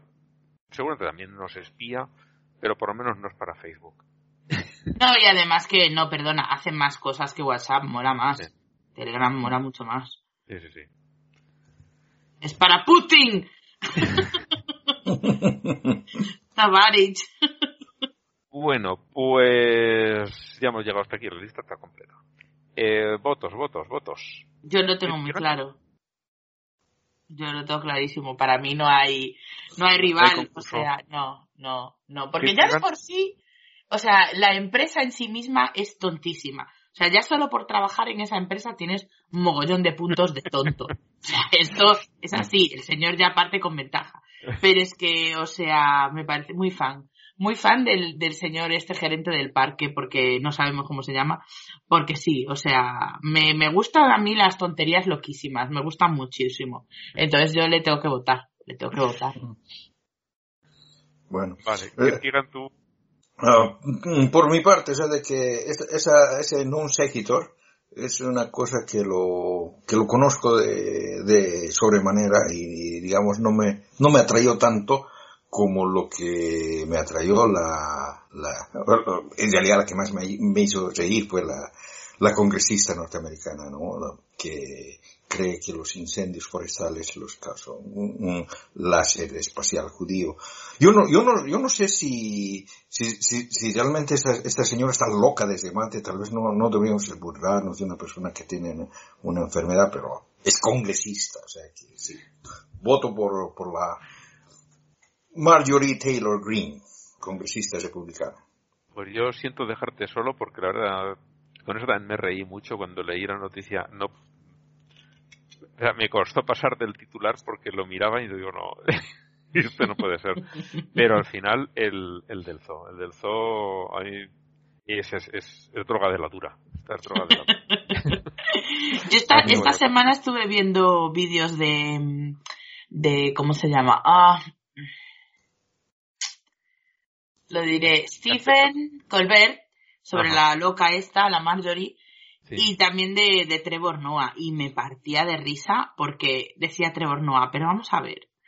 O sea, ¿para qué vas a crear un incendio con un puto láser espacial cuando puedes hacerlo con cerillas? ¿Sabes? que mm. realmente las conspiraciones estas locas es que muchas veces es como, pero ¿por qué van a hacer eso? Pero ¿no ves que pueden hacer esto otro? ¿Sabes? ¿O qué sentido tiene? ¿Qué gana Israel en provocar caos y destrucción en su puto mayor aliado en el mundo.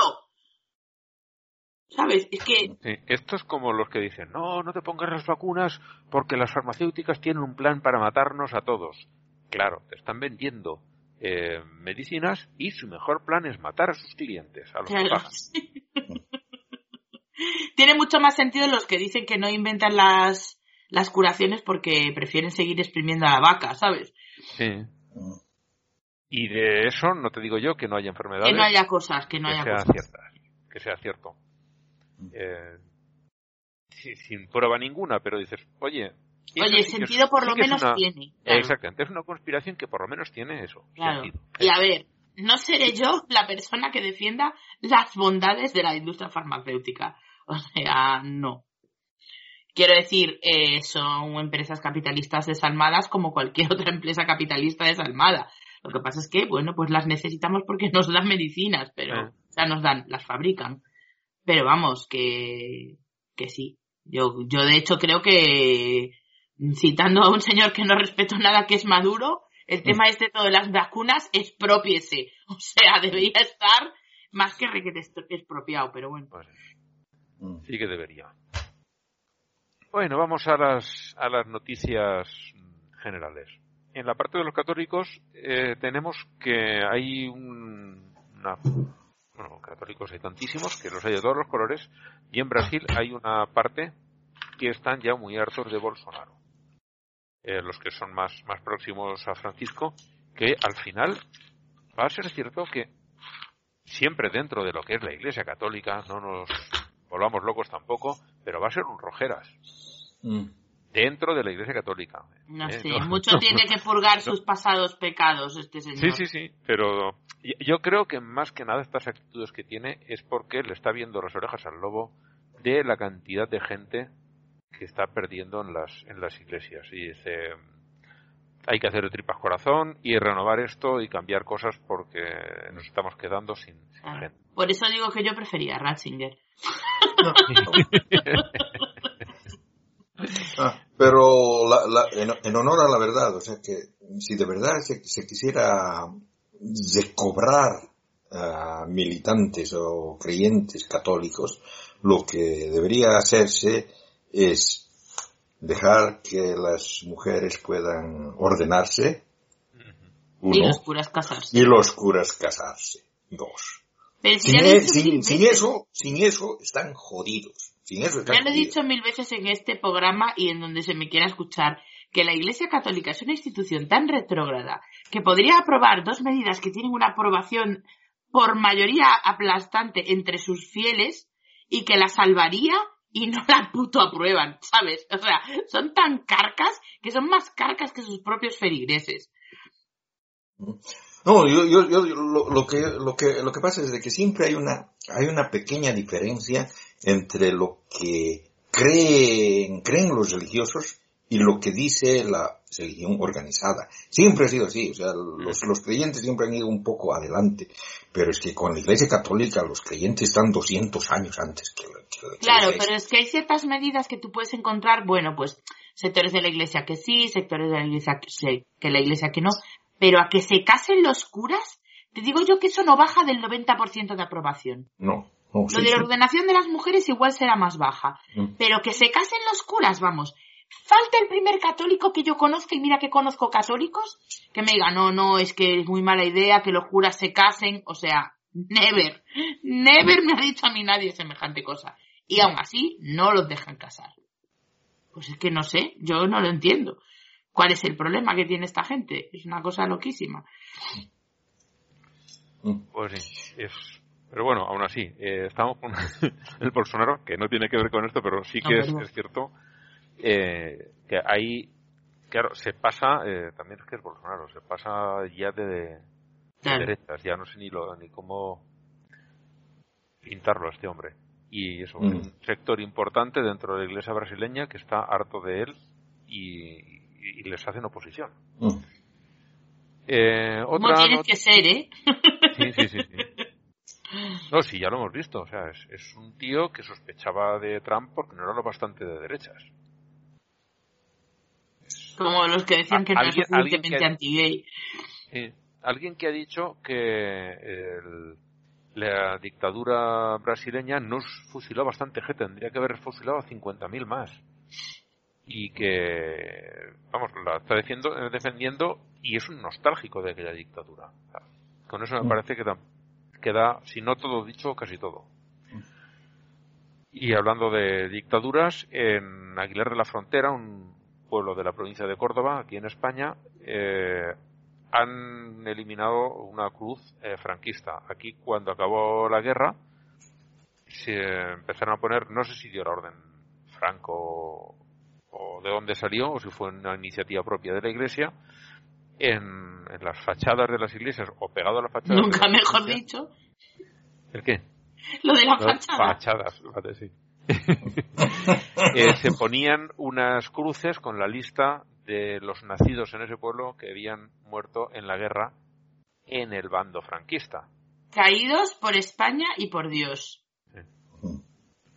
Y lo ponía así y algunos ponían caídos en la cruzada, porque así se mm. llamó a la, a, la, guerra civil de aquí de España. Mm. Eh, bueno, están quitando esta en la provincia de Córdoba, hay por supuesto oposición de la Iglesia. El obispo de Córdoba ha dicho que ojito con nosotros, en plan amenazador.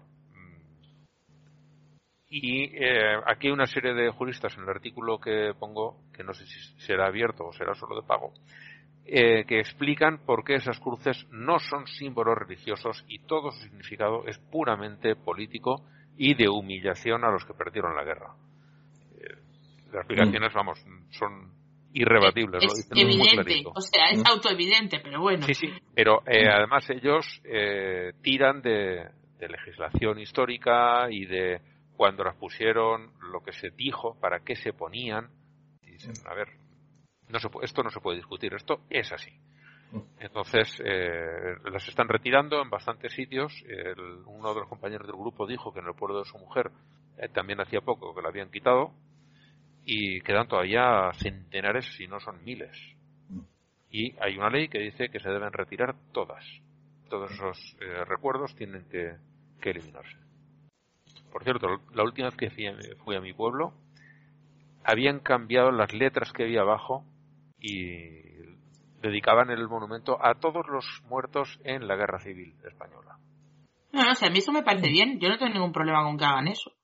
Mm, yo sí. Primero, está dejando el mismo monumento que se había hecho. Aquí, en lugar de estar en la misma fachada de la iglesia, frente a la iglesia hay una placita y allí en la placita estaba el monumento. El monumento es exactamente el mismo. Luego estás poniendo una cruz cristiana y muchos de los que murieron en el bando republicano no Eso sí, es verdad. Oh, además, sí, eso es verdad. Mm, la, verdad es de que esa, esa idea de poner honores a personas eh, que han muerto mm. eh, eh, me, parece una cuestión sin sentido. yo, yo creo que si se tiene que dar honor a alguien, se lo tiene que dar cuando todavía está vivo. Sí, sí, y sí, y darle honor por haber muerto en una guerra es peor todavía. no sé, no, no, no, no, no, entiendo, no entiendo mi lógica. Yo no lo, o sea, yo ese tipo de monumentos no los, no los entendería, vamos, como honor por haber luchado en la guerra, sino como, como un recuerdo, no sé, porque joder, en otras guerras yo, bueno, todas, todas las guerras son distintas y todas son iguales, pero por ejemplo, aquí en la guerra civil española, eh, tú estabas en un sitio y te pillaban los que eran de ahí y te llevaban, ¿sabes? O sea, era lo que te tocaba, sobre todo en el bando, en el bando fascista, porque en el republicano sí que hubo muchos más voluntarios y tal, pero es que en el bando fascista te tocaba y chao, ¿sabes? O sea, no había te, te reclutaban sí o sí. En Entonces, al final esas personas también fueron víctimas del fascismo. En el republicano también pasaba, pero ya pasó más adelante. Mi, a mi abuelo materno, ya muy cerca del final de la guerra lo reclutaron. Hasta entonces no lo habían reclutado porque era muy bajito y no daba la talla. Pero ya cuando no les quedaba nada, rascando el fondo del barril, pues cogieron también a, mi abuelo. que, obviamente no murió en la guerra, porque si no, no estarías tú aquí haciendo el podcast. Exactamente. De hecho, claro, mi madre nació ya unos años después de la guerra, cuatro concretamente. Eh, mi abuelo no llegaba al metro cincuenta. ¿Qué dices? Faltaba un centímetro. 1,49. Uh, mi abuela y, 1,49 ¿eh? mi abuela, los dos. Mm. Y cuando yo era niño decían, se va a quedar como el abuelo. Que pues no te quedaste. No, tampoco que sea muy alto, pero... Bueno, pero una cosa bien En esa parte, de, el más alto de la parte materna de mi familia soy yo. Y estaré en unos 77, tampoco... Bueno, pues bien, bien. es, más o menos la media, ¿no? Sí, una estatura bien. Pero, no sé cuánto es la media, pero vamos, por ahí anda. Pensaban que me iba. En, en mi edad era un poquito más. Ahora ha bajado. Claro, sí, ahora. Ah, ya. Ha vuelto a bajar. sí, ha vuelto a bajar. Toca de los cojones. Ya van dos veces hoy, que me los toco por órdenes tuyas, ¿eh? es una figura retórica. Sí, bueno, de todas maneras, hay que eh, hacerlo de vez en cuando para buscar bultos raros. Flores, señores. Blanca no. No, no, dijiste, nada de que era retórico. y nosotros aquí, ¿verdad? y nosotros obedeciendo, ¿no? bueno, eh, la siguiente noticia que traigo nos llega del Salvador y es que han organizado organizaron, ya se hizo una romería para pedirle al niño Jesús que acabe con la pandemia. Joder, pues ya lo podían haber hecho antes. Pues sí, la verdad es que sí, porque no era tan difícil, pero bueno, oye. Eh, en su descargo hay que decir que todos eh, iban con mascarilla y se hizo que las personas de menos de 18 años y mayores de no recuerdo qué edad eh, no los querían ver por allí por, porque son personas, los unos que después hacen locuras, los jovencitos, que se juntan con quien no deben, y los más mayores porque si hay alguien allí enfermo, pues evitarles riesgos. hicieron ciertas medidas de seguridad. Algo es algo. Y todo el mundo iba con su mascarilla. Así que por esa parte, venga, va. De, de todo este tema es que cuando tengan que reconocer que el niño Jesús no ha acabado con la pandemia, eh, pues, pues les va a causar un problema, porque van a decir, ¿qué pasa? ¿Que es que no quiere? O... Eh, otro, que la respuesta no. Pero, pero en, realidad, en realidad yo recuerdo cuando, cuando el Papa Francisco rogó para, para que no haya la pandemia, fue justo en el momento en el que la curva de la pandemia se disparó para arriba, ¿no? Y incluso habían memes de eso, ¿no? Entonces, eh, se van a buscar maneras de, de justificar. No, no, necesitan, no necesitan justificación, no necesitan justificación. o sea, de que... Es que tendría que salir el papá diciendo, um, Jehová, mátalos a todos. A ver si. no, no lo, lo, lo, que yo te, a, lo que yo me refiero es de que siempre, siempre eh, que hay alguien que está enfermo, o sea, todos los cristianos eh, que lo conocen llaman a rezar y oran por él y oran por él y a veces les funciona y a veces no les funciona. A veces muere, ¿no? No, no les funciona nunca.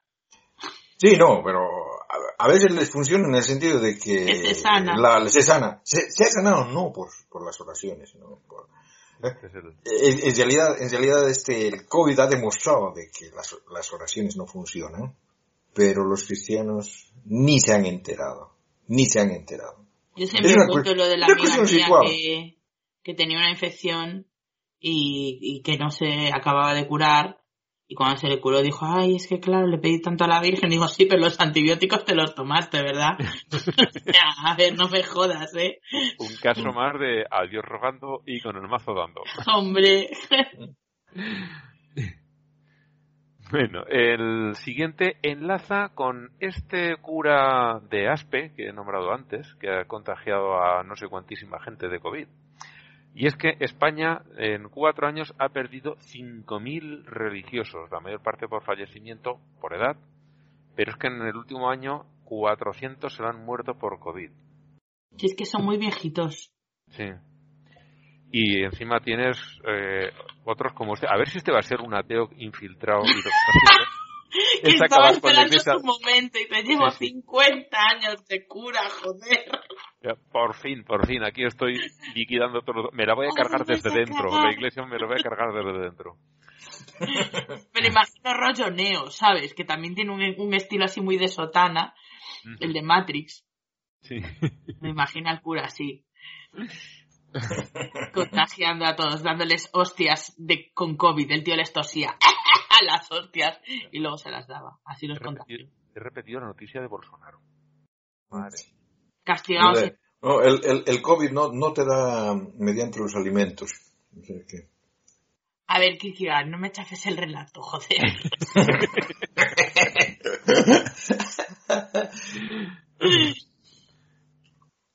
Bueno, en los otros cristianismos tenemos eh, aquí en España, en Villajoyosa, mira, también en provincia de Alicante, no tan lejos de Aspe, donde estaba este otro, una iglesia ortodoxa, no lo he puesto, por cierto, he puesto solo una iglesia ortodoxa, que cuadruplicaba el aforo permitido para cualquier cosa, porque te dicen, no más del, ahora creo que estamos en el 30%, o sea, si que habían ahí 60 personas, como mucho podían estar 20.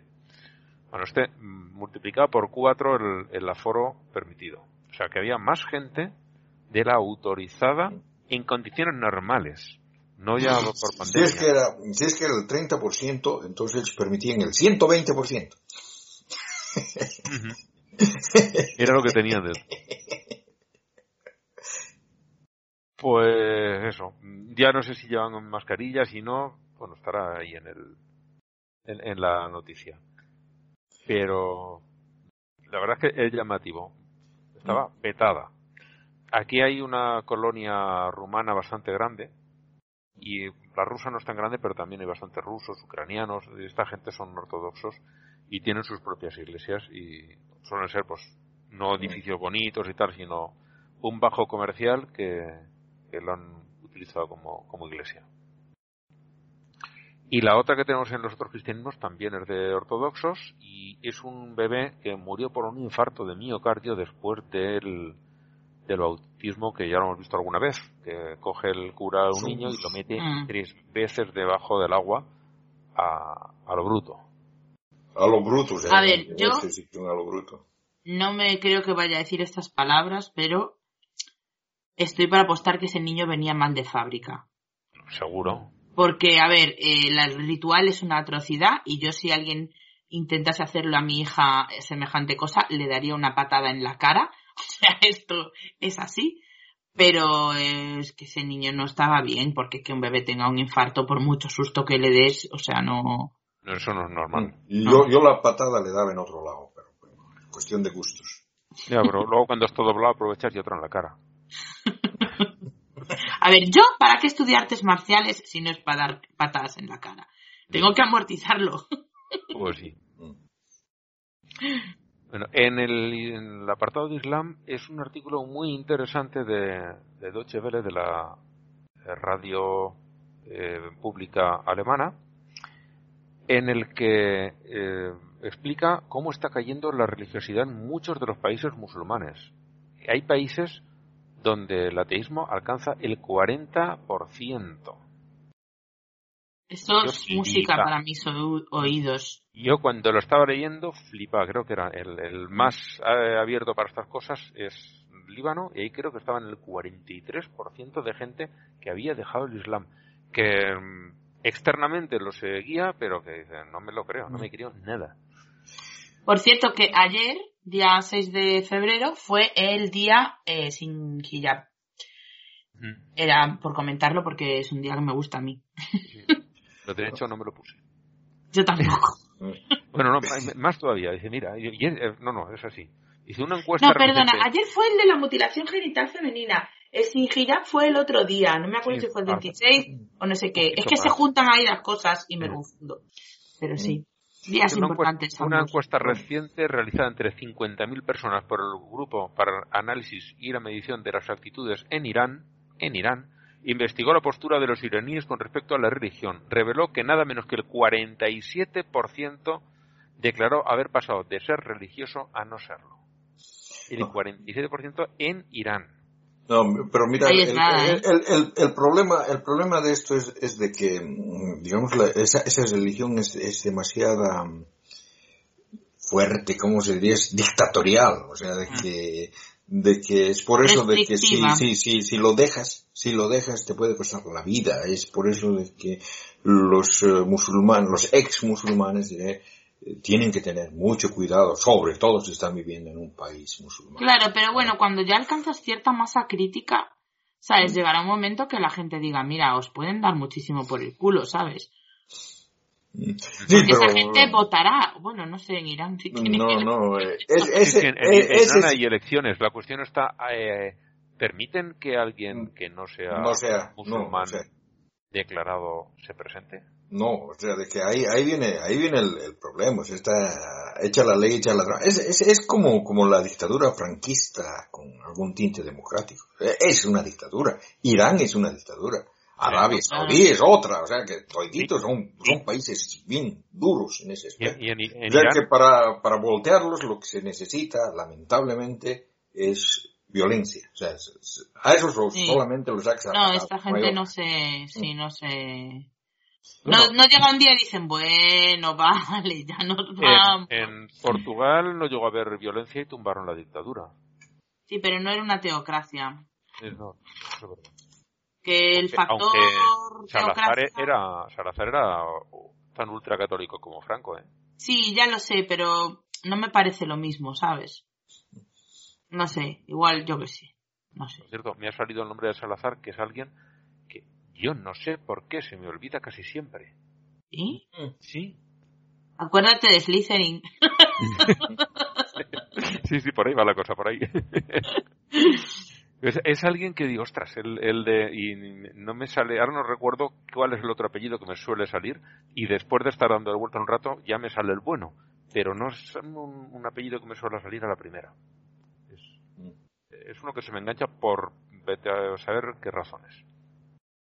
Bueno, el, el, artículo no es muy largo y es interesante ver eso, cómo, cómo desaparecen. Habla, por ejemplo, de eso en, en eh, Líbano, que es un sitio donde no, no hay un Islam riguroso como hay en otros sitios y la gente deja el Islam y en, tendrán y no los matan no en, en, su casa tendrán sus discusiones sus riñas y demás pero no hay esa violencia eh, hay una uh, yo, pienso que, yo pienso que sí que sí la había en cierto sentido. Yo, yo recuerdo cuando estaba entrando a la universidad años atrás mmm, tenía un compañero de, de, curso que venía del Líbano y eh, nos hicimos amigos y él me contó entonces de que él se había ido del Líbano a, a, a Suecia como refugiado y, y, que él era cristiano mm. pero que se enamoró y se casó con una chica islámica y los dos tuvieron que huir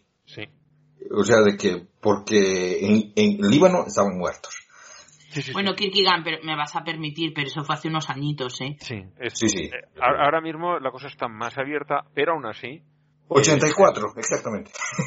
Uh -huh. En el. Eso es 10 años después de empezar la guerra que hubo allí, empezó en el 74.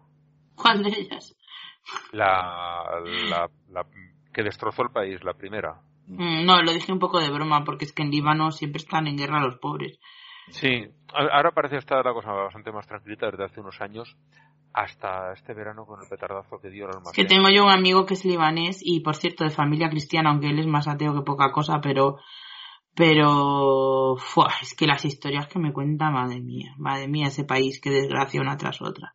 Yo con, con mi familia libanesa no tengo mucho contacto, pero sí que nos han contado historias. Bueno, la, la que ejerció de prima de, de madre de mi prima, mi, la hermana de mi madre murió, eh, tenía una herida a todo lo largo del brazo y era de un balazo.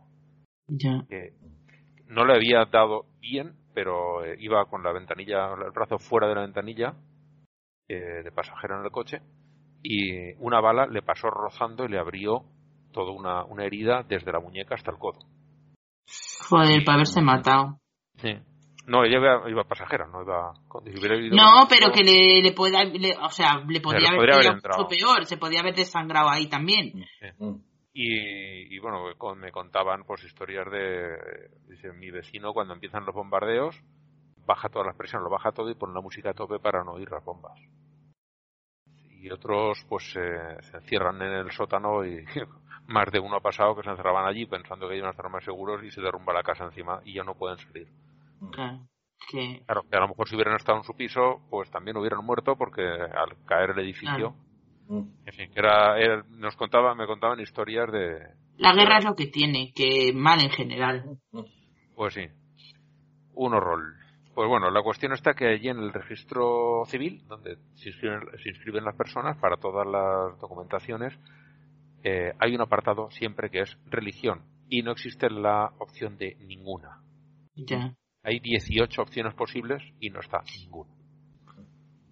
Sí. 18. Este, este, este amigo que les contaba, entre otros, que venía de familia cristiana y se casó con una chica musulmana, o que venían de familia musulmana, ambos eran ateos. Uh -huh.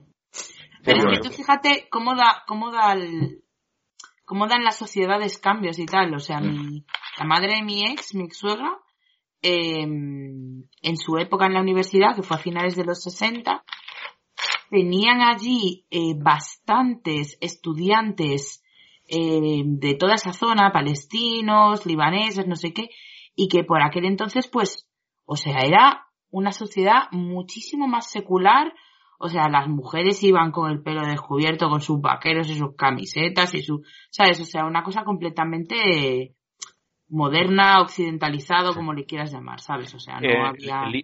Líbano siempre ha sido otra cosa, ¿eh? No, Mm. aparte de las zonas rurales sería a lo mejor un poco más duro, pero en la capital, en Beirut, Mm. o sea, mi- a ver, es un sitio donde había mucha mezcla, porque allí eh, Sí, sí. tienes eh, cristianos hay de, de cuatro o cinco ramas distintas, porque están, eh, hay católicos romanos, están los maronitas, que no tengo muy claro de qué van, igual tú, Kierkegaard, conoces la, la secta esa cómo va, Eh, están, pues mi tía se casó con un, con un católico armenio, que es un rito bastante extraño, bastante peculiar, que es del, de los que salieron de los primerísimos concilios, como estaban allí aislados, pues han mantenido un montón de cosas y, y tienen cosas de las igle- iglesias primitivas.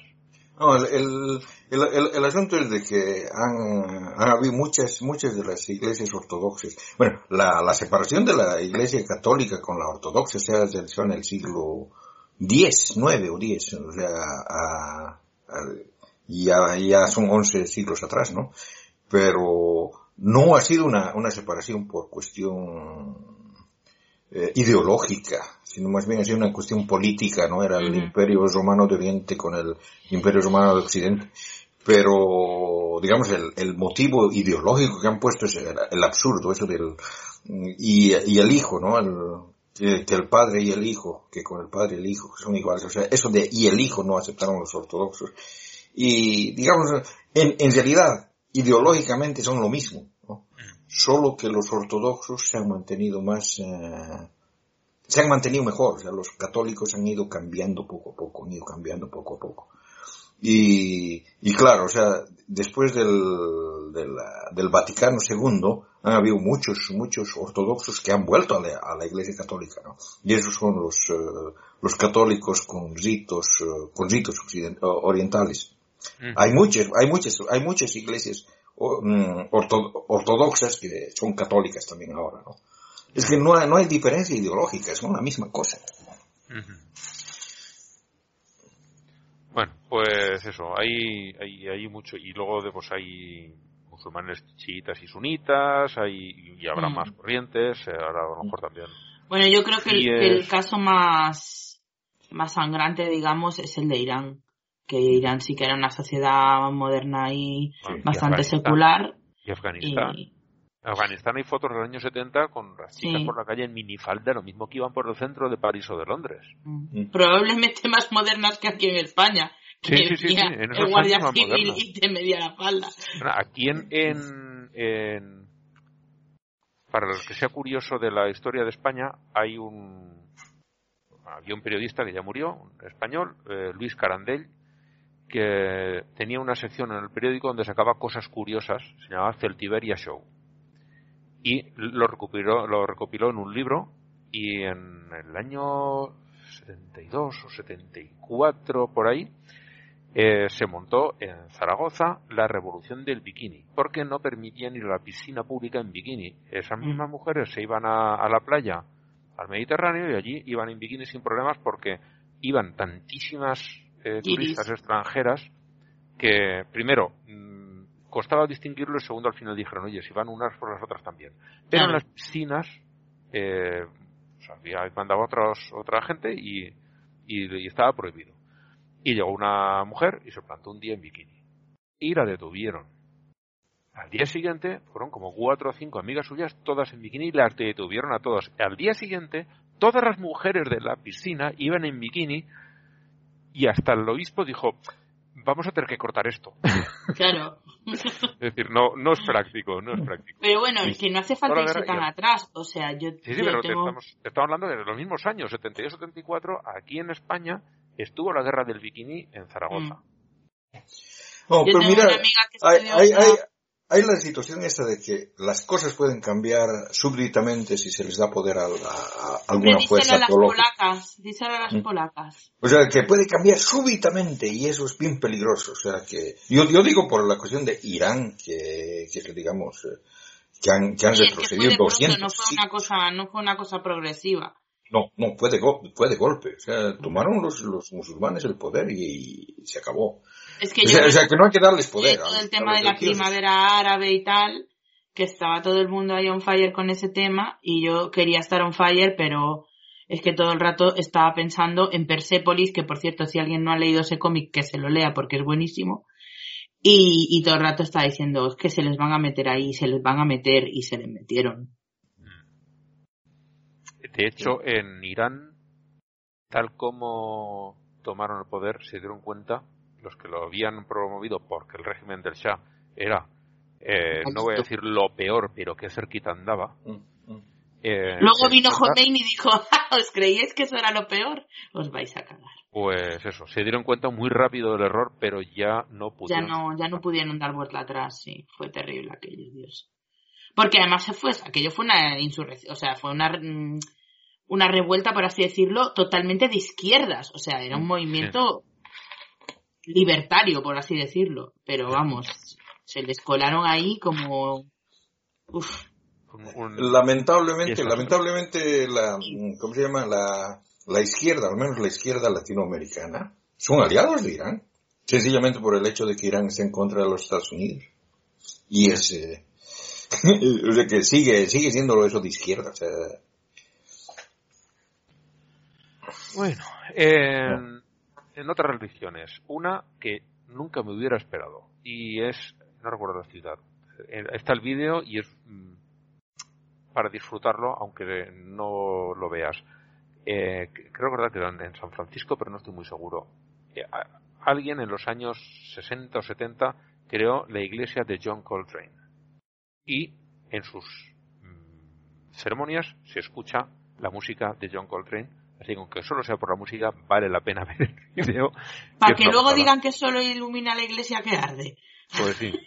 No, aquí es una iglesia cristiana, pero como parte de su rito utilizan eso y eh, era uno que estaba empezando de predicador y fueron a un concierto de John Coltrane. Dice que el saxofón le apuntaba directamente a él y vio la luz y bueno, eh, es flipe, le hizo Es una, una cuestión curiosa y, y me ha parecido divertido traerlo y sobre todo mm, que la gente y disfrute de la música. En, en, los conciertos eso sí que, que cose de la buena hierba.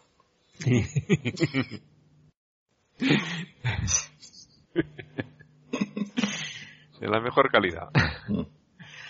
En la parte de las ciencias he traído dos, dos noticias. Una es, creo que la trajiste tú, Blanca, al grupo de, Telegram, una influencer brasileña de dos años, negacionista del COVID, eh, que lo pilló y murió. Y se murió.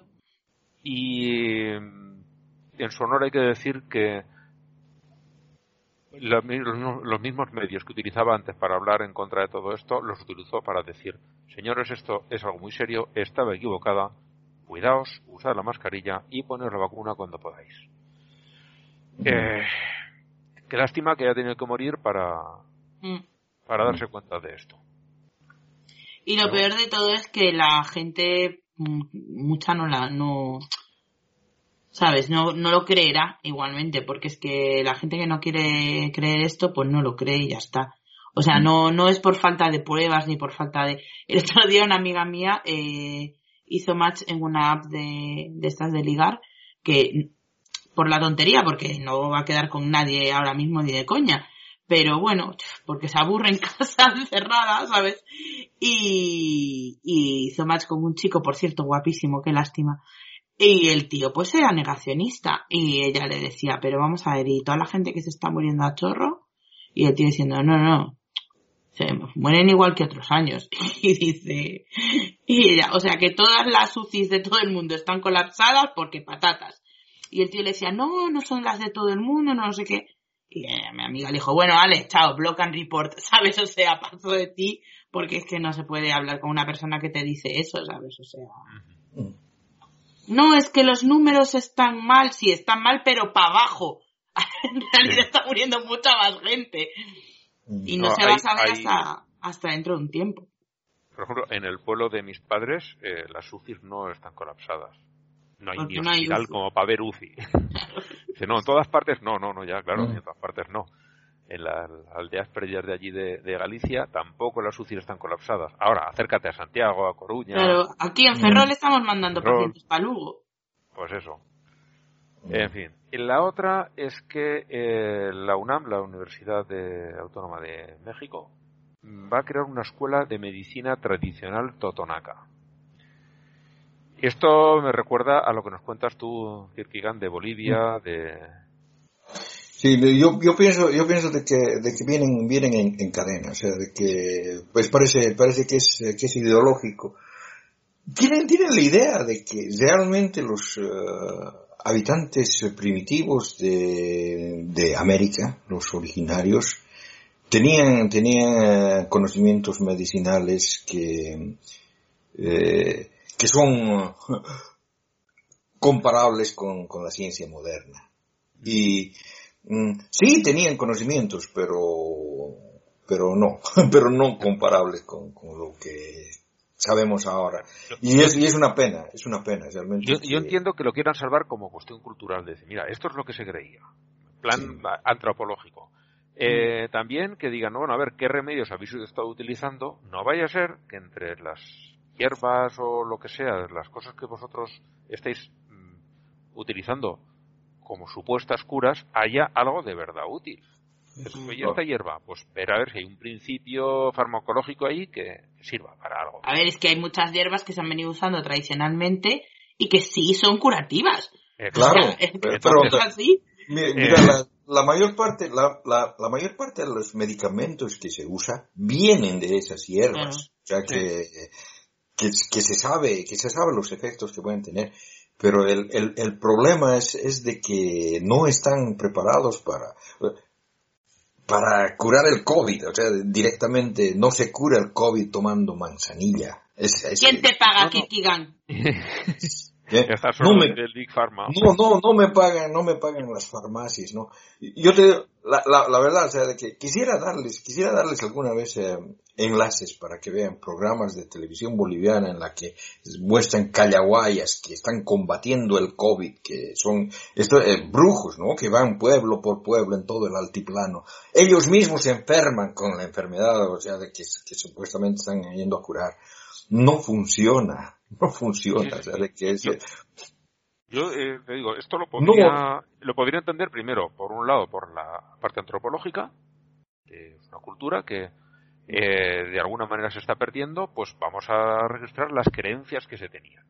Y por otro, el, el buscar posibles principios farmacológicos que hoy no se conocen y esta gente lo está utilizando y dice, oye, pues eh, sirve para, yo qué sé, Sí, que lo puedes sintetizar, lo puedes, claro, sí. Sí, sí, sí. No, pero el, el problema es de que igual que la UNAM, igual que la UNAM, hay en, en, Bolivia, en la en Argentina, eh, eh, universidades que tienen carrera que se llama medicina natural y en, en la que les enseñan a ser brujos, a usar, a curar con hierbas.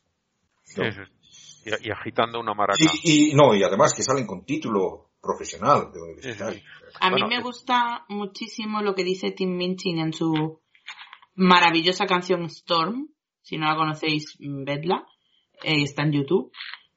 Eh, dice, ¿sabes cómo se llama la medicina tradicional que ha sido probada y se ha demostrado científicamente que funciona? Medicina. es que ya se, ya se ha incorporado, ya está, ¿sabes? Aquí en España hasta no hace mucho había, por, el problema de financiamiento de las, de las universidades, de financiación de las universidades, aquí había cátedras pagadas por empresas de homeopatía y mm. se daba en las universidades españolas clase y salía la gente con título de homeopatía. Mm. Me daba una vergüenza y creo que ya, no, queda, ya ninguna. no queda ninguna porque la última que eliminaron las dos últimas que quedaron eran Zaragoza y Murcia y ya no ya las quitaron la última creo que fue la de Murcia. Pero debió creo que tendríamos siete u ocho universidades que están dando clases de homeopatía en medicina de, verdad de vergüenza. En fin. Espero que al menos fuera una de libre configuración bueno, además, además viene, viene el, asunto este de que estamos hablando de los negacionistas, ¿no?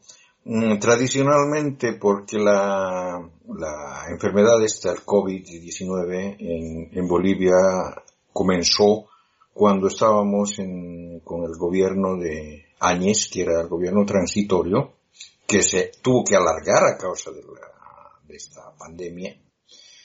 Y entonces aparecieron en, ese entonces los seguidores de, Evo Morales, sobre todo, negando, diciendo, no, el, esta enfermedad no existe, es, es un invento de, del gobierno de Áñez, es un invento del imperio, ¿no? Y entonces queda, queda ese, ese, ese rastro de negacionismo ahora que el movimiento del socialismo ha tomado el gobierno nuevamente, se mantiene en cierto sentido, o sea que que, vemos de que el, gobierno actual no, no está haciendo absolutamente nada para combatirlo. Ha comprado un montón de vacunas y cree que con eso está listo. El presidente aparece en, campaña electoral cantando con guitarra, sin barbijo, ninguno de sus eh, acompañantes lleva barbijo, o sea, mm, digamos, un, un eh, me vale, de, me vale del, de la pandemia, que es realmente alucinante de parte de la gente que está en gobierno. Es lo que no entiendo yo. No entiendo. No, no me, no me, llega, no me llega por ningún lado. Pero ¿qué se va a hacer? Y, eso, o sea, de que apoyen la pseudo, la pseudociencia, porque, porque no, no, uno no se cura ninguna enfermedad con hierbas, o sea, posiblemente sirvan para, tal vez para, eh, ¿cómo se dice? Para reforzar tus defensas, una cosa así, antes de que te dé la enfermedad, pero una vez que estás con el virus, al virus no lo matas con, con o sea, eh, eso, eso se sabe, o sea que no es, no es la primera vez que pasa una cosa así, o sea que el, el tipo que, que inventaba el, que el, ¿cómo se llama? Steve Jobs también, también quería curarse su cáncer tomando, tomando jengibre y limón. le fue, por cierto. No funciona. Ah, no, no, te enteraste? sí, ya lo sé, es broma. no, sí. Pero, pero es, es, eso, es eso lo que, lo que no, no pueden entender, ¿no? Y apoyan ese tipo de ideas. Además, cuando todo el mundo sabemos que la única manera de curar el COVID es con una luz muy fuerte o inyectándote energía. o, sacando, sacando en helicóptero a la Virgen para que tire sus rayos. Eso también, eso también funciona bastante bien. No, no sé quién, quién hizo el vídeo de la Virgen lanzando rayos desde el helicóptero, pero fue maravilloso. Yo, yo vi, yo vi un, un, meme en, Facebook, eh, un, un uh, religioso con, con, agarrando su Biblia, enfrentándose con un, uh, con un coronavirus que era más, más grande que él, por cierto, un gigante, y, y le está diciendo, te voy a derrotar en el nombre de Cristo, ¿no? Y, el, el, que, el que puso el, el, meme en un grupo ateo comentaba, es que ya inventaron la vacuna.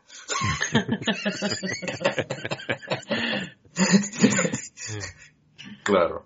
Bueno, eh, ya estamos ya casi en el final. he traído aquí eso, la, la, la, noticia de que el Senado, el Senado español eh, ha hecho una petición al gobierno para que elimine el artículo 525 de nuestro Código Penal y deje de criminalizar la blasfemia, que es lo que aquí se llama el delito de ofensa a los sentimientos religiosos. Mm. Eh, en lo que se apoyan continuamente nuestros amigos de abogados cristianos para llevar a, juicio a todo aquel que, por lo que sea, no les acaba de caer bien, pues como hemos tenido a Willy Toledo por cagarse en Dios y, les ora mierda para el, el la Virgen, me parece. No, el, dogma de la Santísima Virgen, no sé cómo fue la frase. De la Santísima Trinidad ya no me acuerdo. Ya no me acuerdo. Bueno, lo tenemos por ahí en una intro que igual algún día esto la recupero. Eh, las eh, alegres chicas de la procesión del coño insumiso y cuantísimos más. Pues eso, eliminar esto que no deja de ser criminalizar la blasfemia. Mm. Cuestión de opinión. Eh, Esperemos que llegue a buen término. espero que sí. Mm. Pero tampoco tengo demasiadas esperanzas porque sabemos en qué país vivimos. y la última es una noticia que de primera suena muy mal, pero analizada no lo es tanto. Y es que en España, dentro de Europa y Estados Unidos, en el ámbito mundial, son los dos países en los que los creyentes más han reforzado sus creencias durante la pandemia. Que eso no quiere decir que haya más creyentes, sino que los creyentes que hay son más fanáticos. Son más fanáticos. que dices, bueno, por lo menos, aunque sean más, más eficientes, mm, no son mayor cantidad, que es lo que jodería más. De hecho, eh, la cantidad de creyentes ha seguido el mismo camino durante este tiempo. Incluso en algunos países se ha reforzado el abandono de la religión por lo que dicen algunos. un Dios que me quiera, me va a mandar toda esta mierda. No, y, y, realmente eso se debe sobre todo a, a, la falta de lógica que, tienen que, tienen que tener los creyentes, porque hemos, hemos visto más antes, o sea, sacan conclusiones lógicas que no tienen nada que ver con, con, las, con las premisas que tienen, ¿no es cierto? Sacan, sacan conclusiones, quítale lo de lógicas. Bueno, entonces, entonces, eh, entonces, eh, la pandemia para mí que ha sido la prueba más latente de la inexistencia de cualquier ser superior, o sea que nos, nos ha demostrado y nos ha demostrado que sus oraciones no funcionan. Y no solamente del, Dios cristiano, del Dios islámico, de cualquier Dios, o sea que la, la pandemia ha cesado iglesias, ha, cerrado lugares de adoración masivas como la Meca, como el Lourdes, o sea que es una, una, prueba más patente que esa no, no puede haber, pero Lourdes, sin embargo, donde, va la gente, donde va la gente a curarse, para que no se contagien. Es que es, realmente es, bajar los brazos. Ahí sí. me rindo. Mm. Y, y, a pesar, de, y a pesar de todo, eso le va a impedir a la gente cuando se acabe la pandemia seguir yendo a Lourdes a curarse. Esto es así. Ay. Sí, por eso, por eso lo que lo que yo pienso es de que se debe implementar en todas las escuelas del mundo una clase de lógica formal que, que los chicos tienen que salir con conocimientos de lógica, o sea, de que, de que sepan las premisas que, o sea que, igual como, como que se enseña a sumar, restar, multiplicar, que se enseña a inferir. O sea que ahí sería un mundo mejor. Pues mira, te cuento, mi hija hoy me ha estado enseñando las asignaturas que tiene para el próximo cuatrimestre. Una de ellas habla de traducción eh, no me acuerdo qué, e ideología. Eh, uno de los temas que hay es feminismo, otro eh, habla de transfobia y demás. O sea, me he quedado flipado. Pero otra de las asignaturas que tienen es pensamiento crítico aplicado a la traducción o algo por el estilo. Anda, qué guay. En mis mm. tiempos no nos enseñaban esas cosas. Ah, te diré que, me pase el, el, esto para que lo veas. Vas a flipar. Yo me he quedado, digo, Digo, la universidad es una fábrica de rojos. Digo, tú entras aquí siendo una chica bien, vas a salir de ahí feminista, roja, como te descuides. Espero que no llegues a ser republicana, que ya sería lo último. hemos estado riendo un rato, pero la verdad es que yo he leído el, el los nombres de los de los temas de la asignatura y me he quedado, digo, madre mía, a alguno, alguno compañero de clase le va a dar un, un ay Sí, un Hare Krishna le va a dar. mi padre, fíjate, mi padre, ¿qué concepción del mundo tiene? Porque mi padre es una persona que, que, o sea, lo machacó totalmente el franquismo en el sentido de que, fíjate que él y yo tenemos un carácter súper parecido y estamos en las antípodas política y socialmente que no podemos ser más distintos, ¿sabes? Es como que el franquismo lo cinceló contra, contra su propia naturaleza totalmente.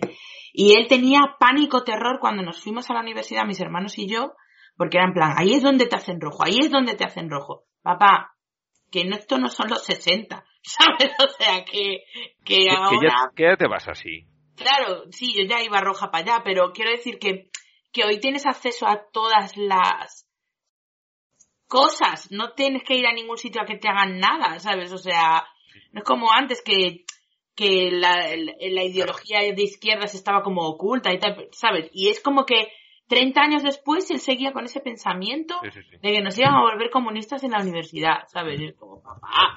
Mis, padres, eh, cuando se fueron ellos del pueblo, ese, ese, pueblo era lo más grande que ha llegado a ser nunca. Tuvo el mayor tamaño, unos 1.250 habitantes. Metidos en una zona rural de Aragón a prácticamente 100 kilómetros de, Zaragoza, que es la capital. Eh, era una sociedad realmente muy pacata, muy cerrada, y la gente que se iba a vivir fuera, de repente descubría el mundo. Cuando llegaba a una capital, no conocía nada del mundo, porque no había televisión. Entonces no había, todo lo que tenía era la radio, y la radio estaba controladísima por el Estado. Muy, muy, muy controlada. Estamos hablando de, la primera mitad de los 50. Y, eso, la gente que salía del, pueblo y llegaba a una ciudad medianamente grande, pues eh, allí la mayoría se iban a, Zaragoza o a Barcelona, de repente veían el mundo. Claro, yo imagino los que llegaban de allí del pueblo a Barcelona y se encontraban con que la gente por la calle hablaba otra cosa, además del castellano, mm. y cuando oyesen hablar los primeros catalán, no, debían de saber, no, no entenderían y ya no digo la lengua, no entenderían qué narices estaba pasando ahí, por qué había alguien, una persona hablando una, allí a su lado y no entendía nada. Porque eh, gente que posiblemente nunca se había planteado que hubiera más de una lengua en el mundo, porque realmente era una sociedad muy rural, mucho. Y, pero claro, cuando tú me estás hablando en los 80, eso había pasado ya hacía, pues, 20, mis padres hacía 30 años. Pero es que 10 años después de lo de mis padres, ya la sociedad era muchísimo más abierta. Ya habían venido los Beatles a España, por decir mm. algo. Se empezaba a escuchar música en inglés en las radios. Eh, no sé, ya, eh, aún antes de morirse Franco, ya se había abierto bastante la sociedad. Y a la sociedad, ya, a la, universidad, ya algunos llegaban rojos en aquella época. Otros se hacían. Y eso, tu padre lo ha visto eh, siendo el joven. Entonces, la verdad es flipante flipante que cuando tú fueras para allá, fuera con ese miedo.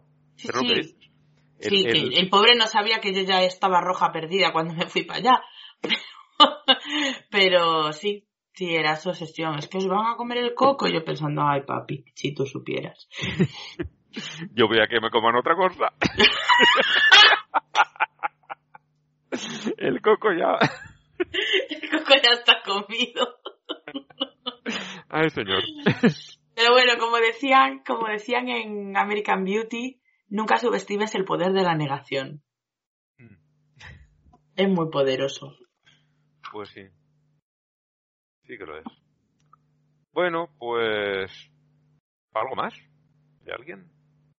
Yo, iba a decir, ah, iba a decir una cosita, que he estado viendo estos días eh, una serie que hay en Netflix sobre el palmar de, el parma, Palmar. El Palmar de Troya, sobre la iglesia palmariana, y unos, una especie de documental que hizo un youtuber catalán, creo que es, em, sobre también la, iglesia palmariana, y la verdad es que me he quedado, porque yo sabía que esa gente estaba cucubananas, pero no sabía hasta qué punto, y nada, que lo recomiendo a la gente si le apetece verlo, es curioso de ver, está, está curioso.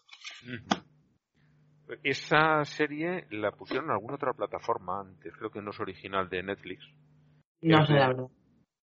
Es, es de algún otro sitio, pero dije, uy, qué pena, porque entonces ya teníamos Netflix y no la podía ver. Ahora que está ahí, pues me la buscaré y a ver si saco un rato para verla. Míratela que aún te vas a echar unas risas, ¿eh? Sí, sí. Porque o sea, mezcla horror y partirse el culo.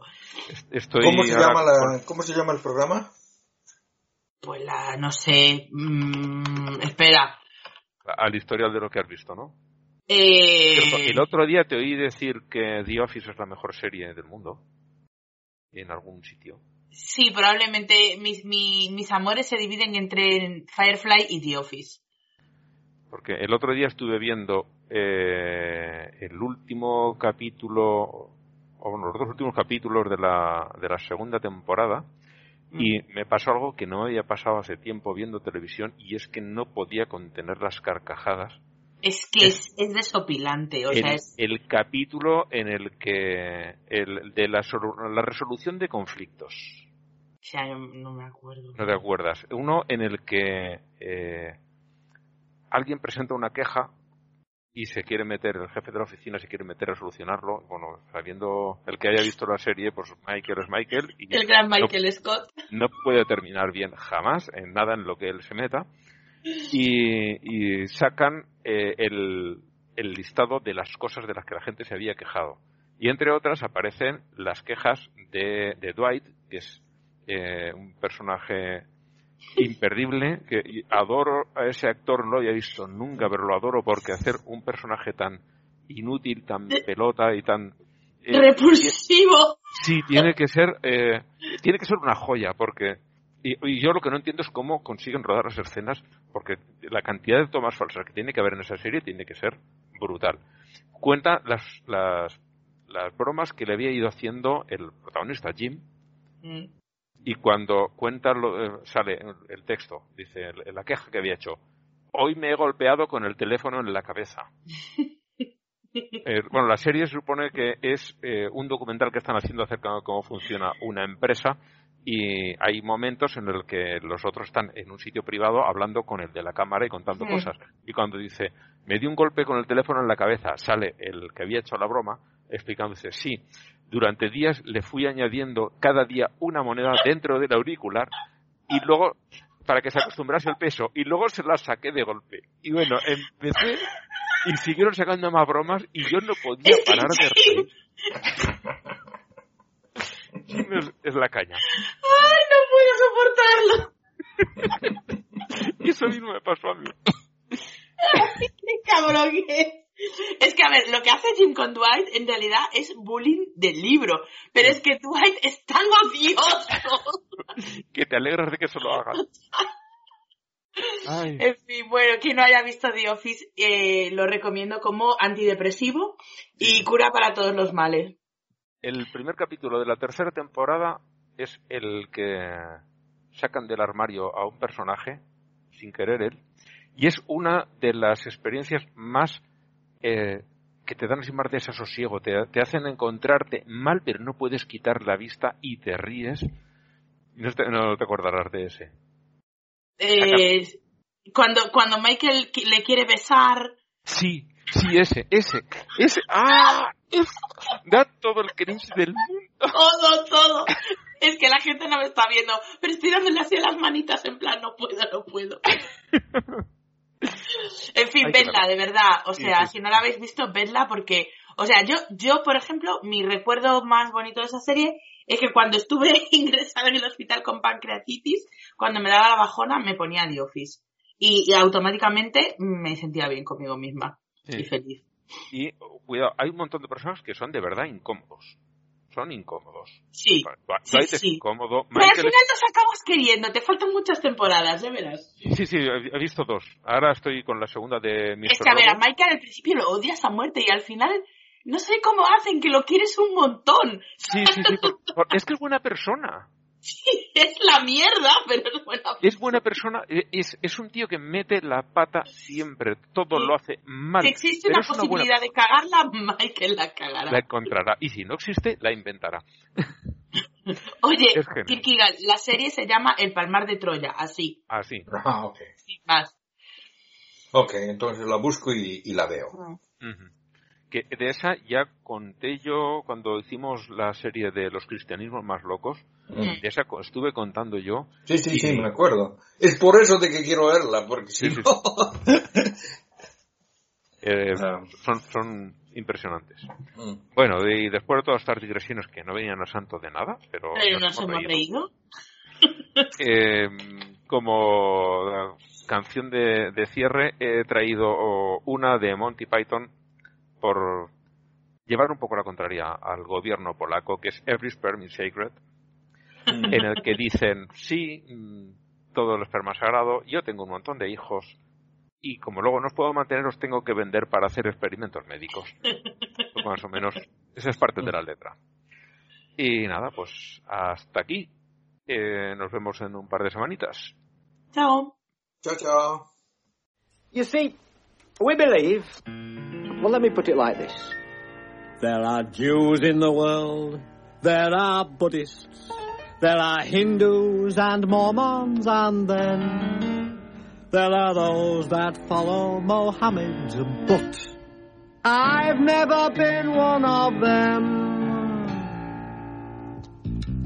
I'm a Roman Catholic and have been since before I was born. And the one thing they say about Catholics is they'll take you as soon as you're warm. You don't have to be a six footer. You don't have to have a great brain. You don't have to have any clothes on. You're a Catholic the moment that came. Because every sperm is sacred. Every sperm is great. If a sperm is wasted, God gets quite irate. Every sperm is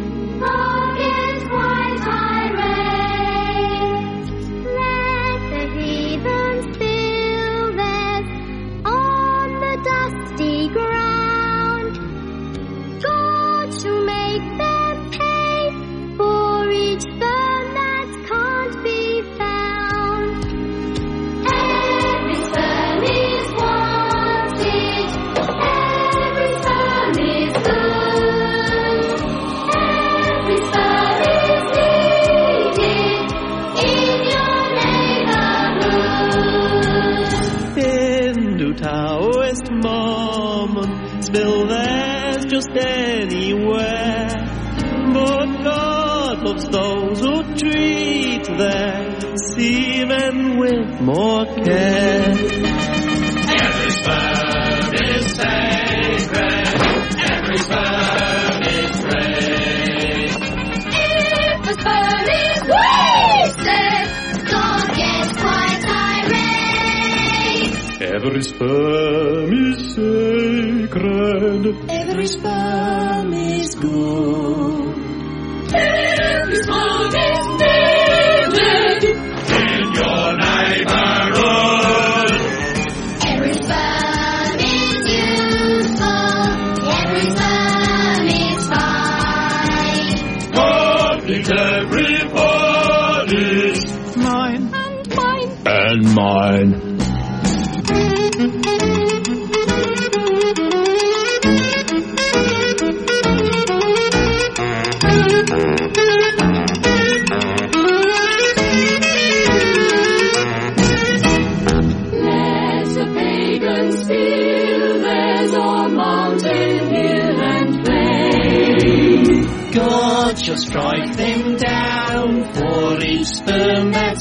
金币